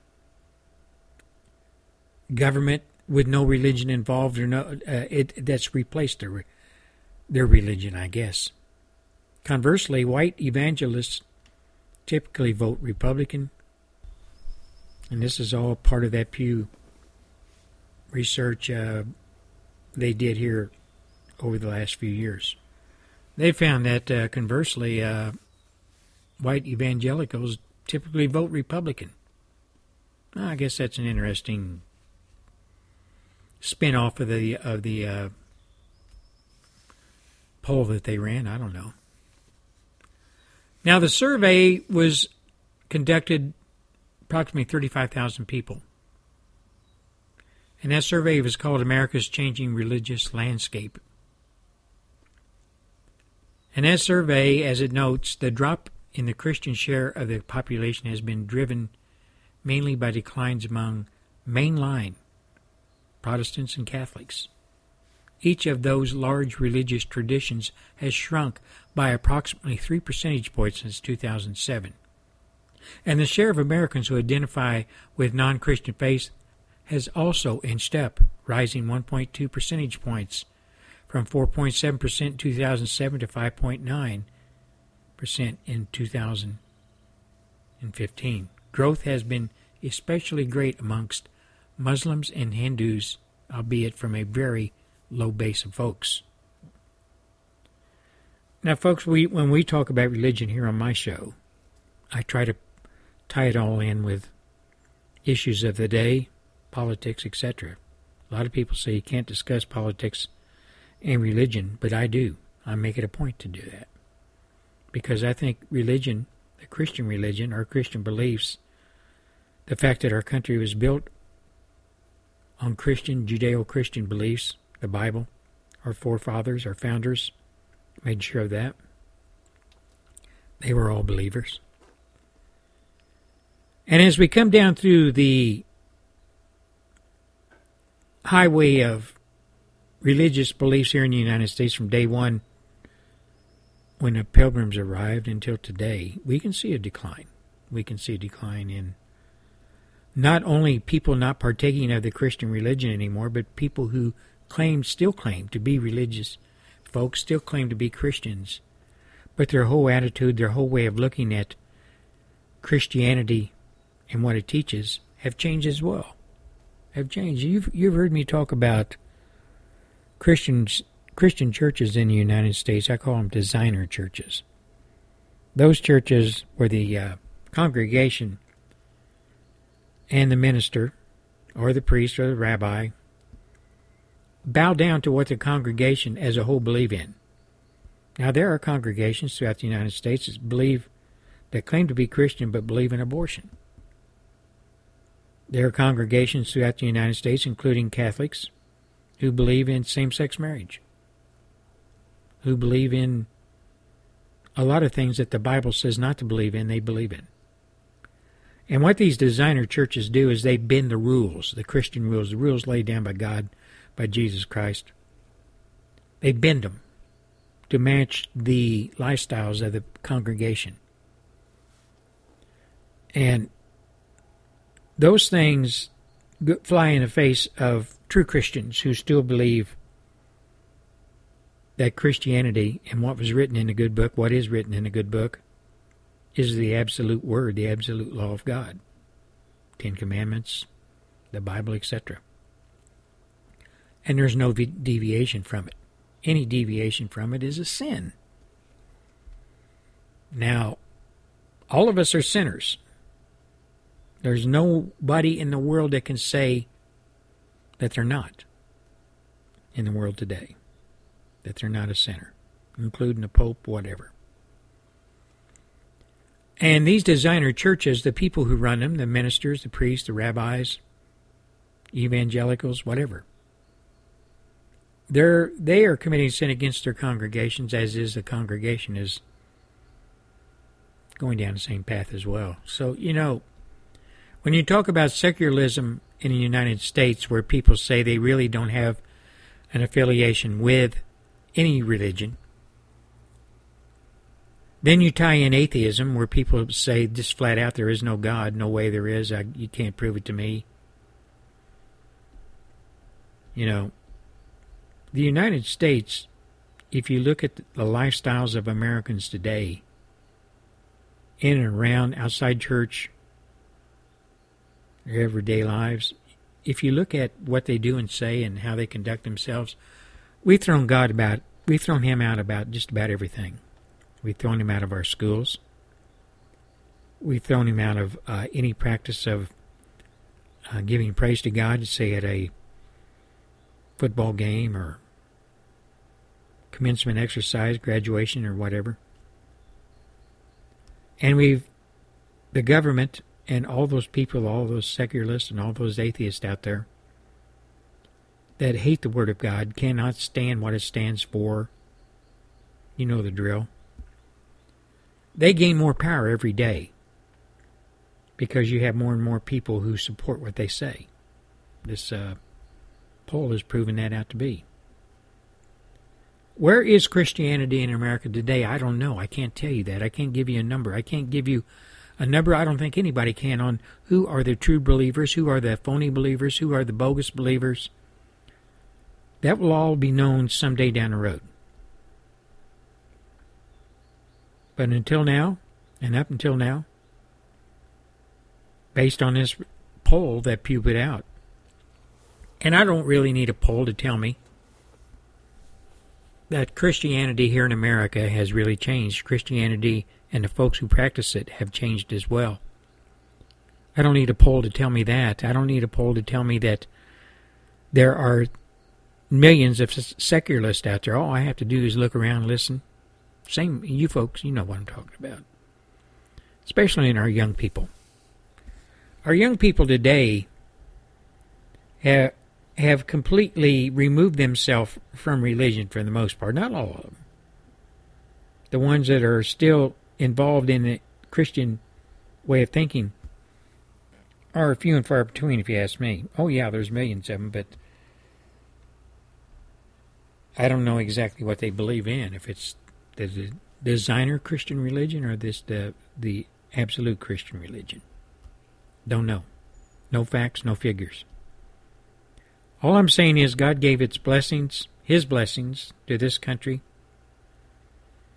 More than any other country in the world has probably ever seen, ever had the the faith and the the uh, I don't even know how to put it.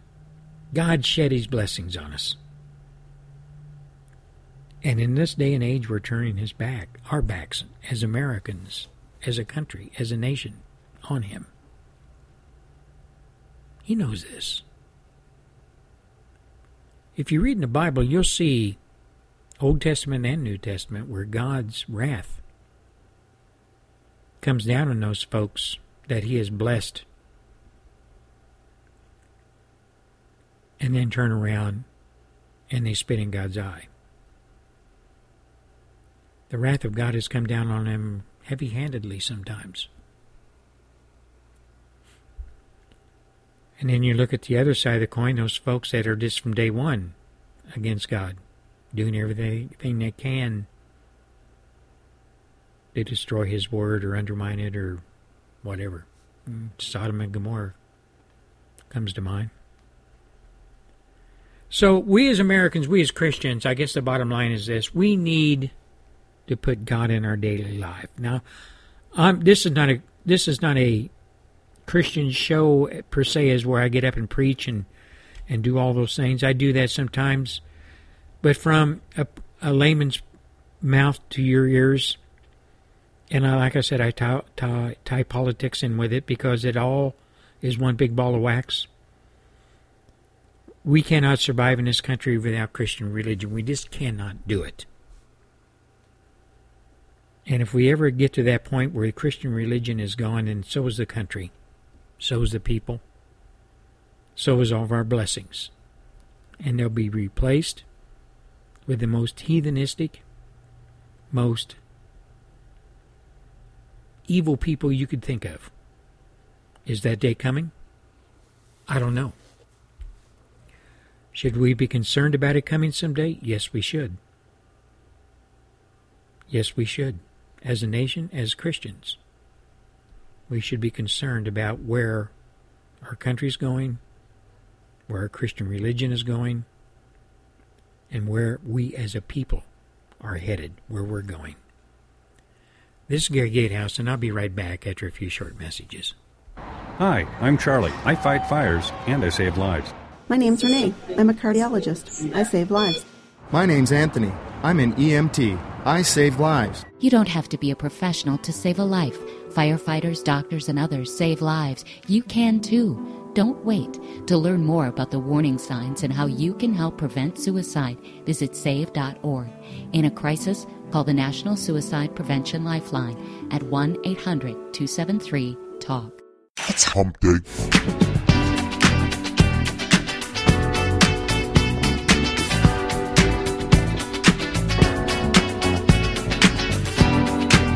You're listening to the Gary Gatehouse Radio Show Wednesday edition, Hump Day. Well, we're getting close to the end of our second hour, and uh, we've talked about a lot today. We've talked about race problems here in the United States. We've talked about immigration problems here in the United States, in Europe, in England, New Zealand, Australia, Canada. We've talked about our Christian religion. We've talked about the attitudes of the American people towards each other and towards, again, our religion, our Christian religion. But you know, ladies and gentlemen, one thing that I, I'm pretty sure I'm one of the few that I don't gloss anything over. And uh, what you hear coming out of my mouth to your ears is from my heart, from from me, from me. I'm not spinning anything. I'm not making anything up. I'm not trying to sound like something I'm not. What you hear is the real deal. It's me, Gary Gatehouse. Now, when we talk about race relations here in this country, I think they're at an all time low. And before I sign off today, I just want to shine a light on two people and their minions who have brought this all to the forefront again. Before Obama was elected in 2008, race relations as a whole were, were pretty good in the United States. Pretty dang good. But it seemed like after he was elected in 2008, he was supposed to be the great unifier to bring us all together as just Americans, and uh, the skin and color of our skin, etc., wasn't going to matter. Now, one thing that the American people, the media, very seldom, if ever, brings up when they talk about Obama, race relations, etc. They don't bring up the fact that Obama is not a true black man.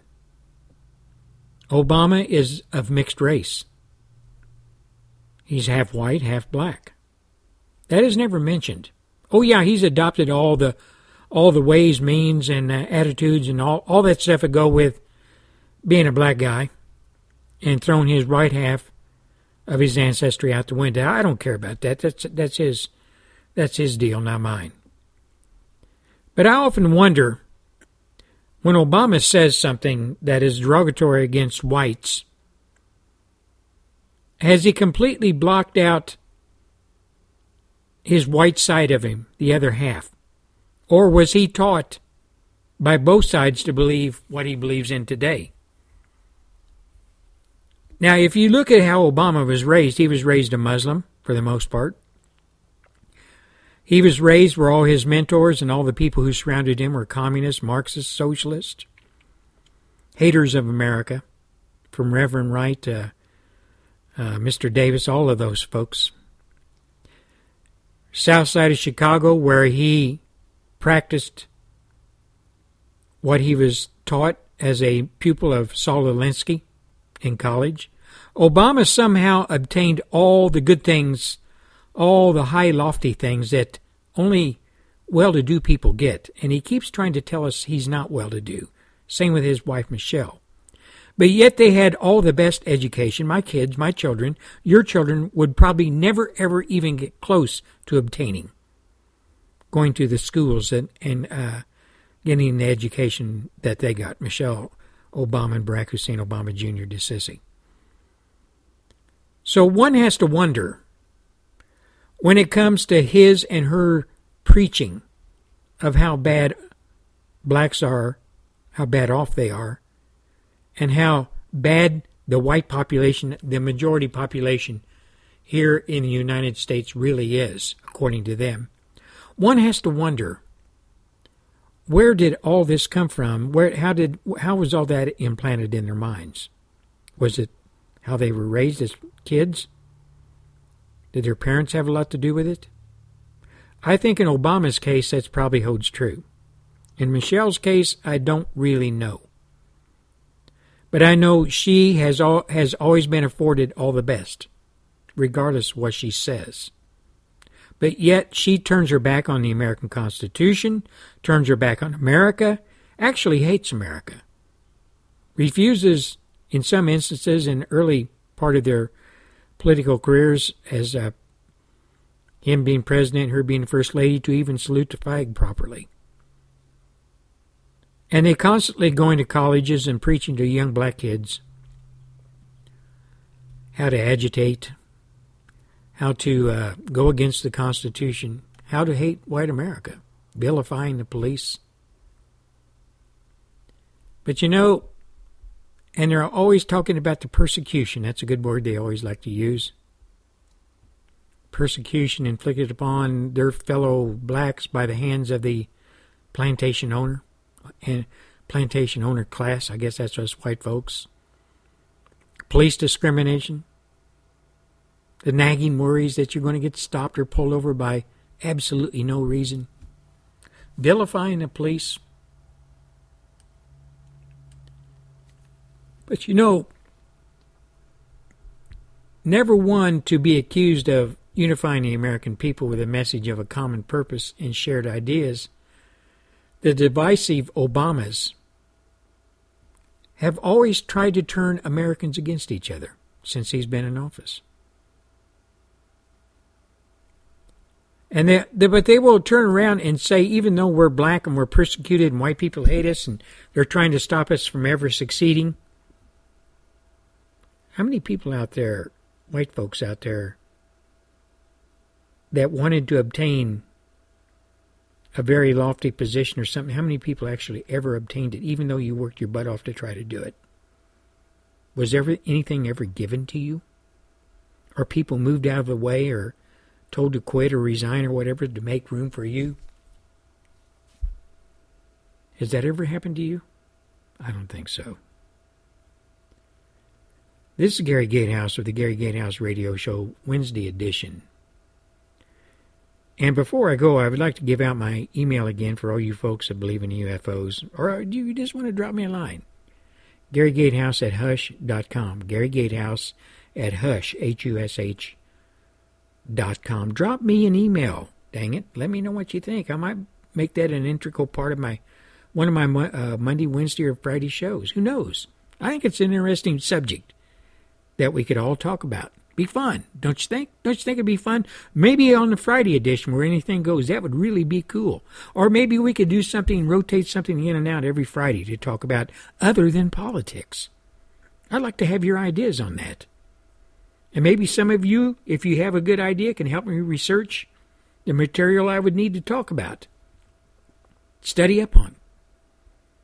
I think it'd be a good deal. And all you folks, one last thing before I sign off all of you folks in South Africa, don't don't throw up your hands and, and quit. Now, Gary Gatehouse says prayers for you daily. I'm with you and with your cause. God bless you all. Until Friday, this is Gary Gatehouse saying, Good day.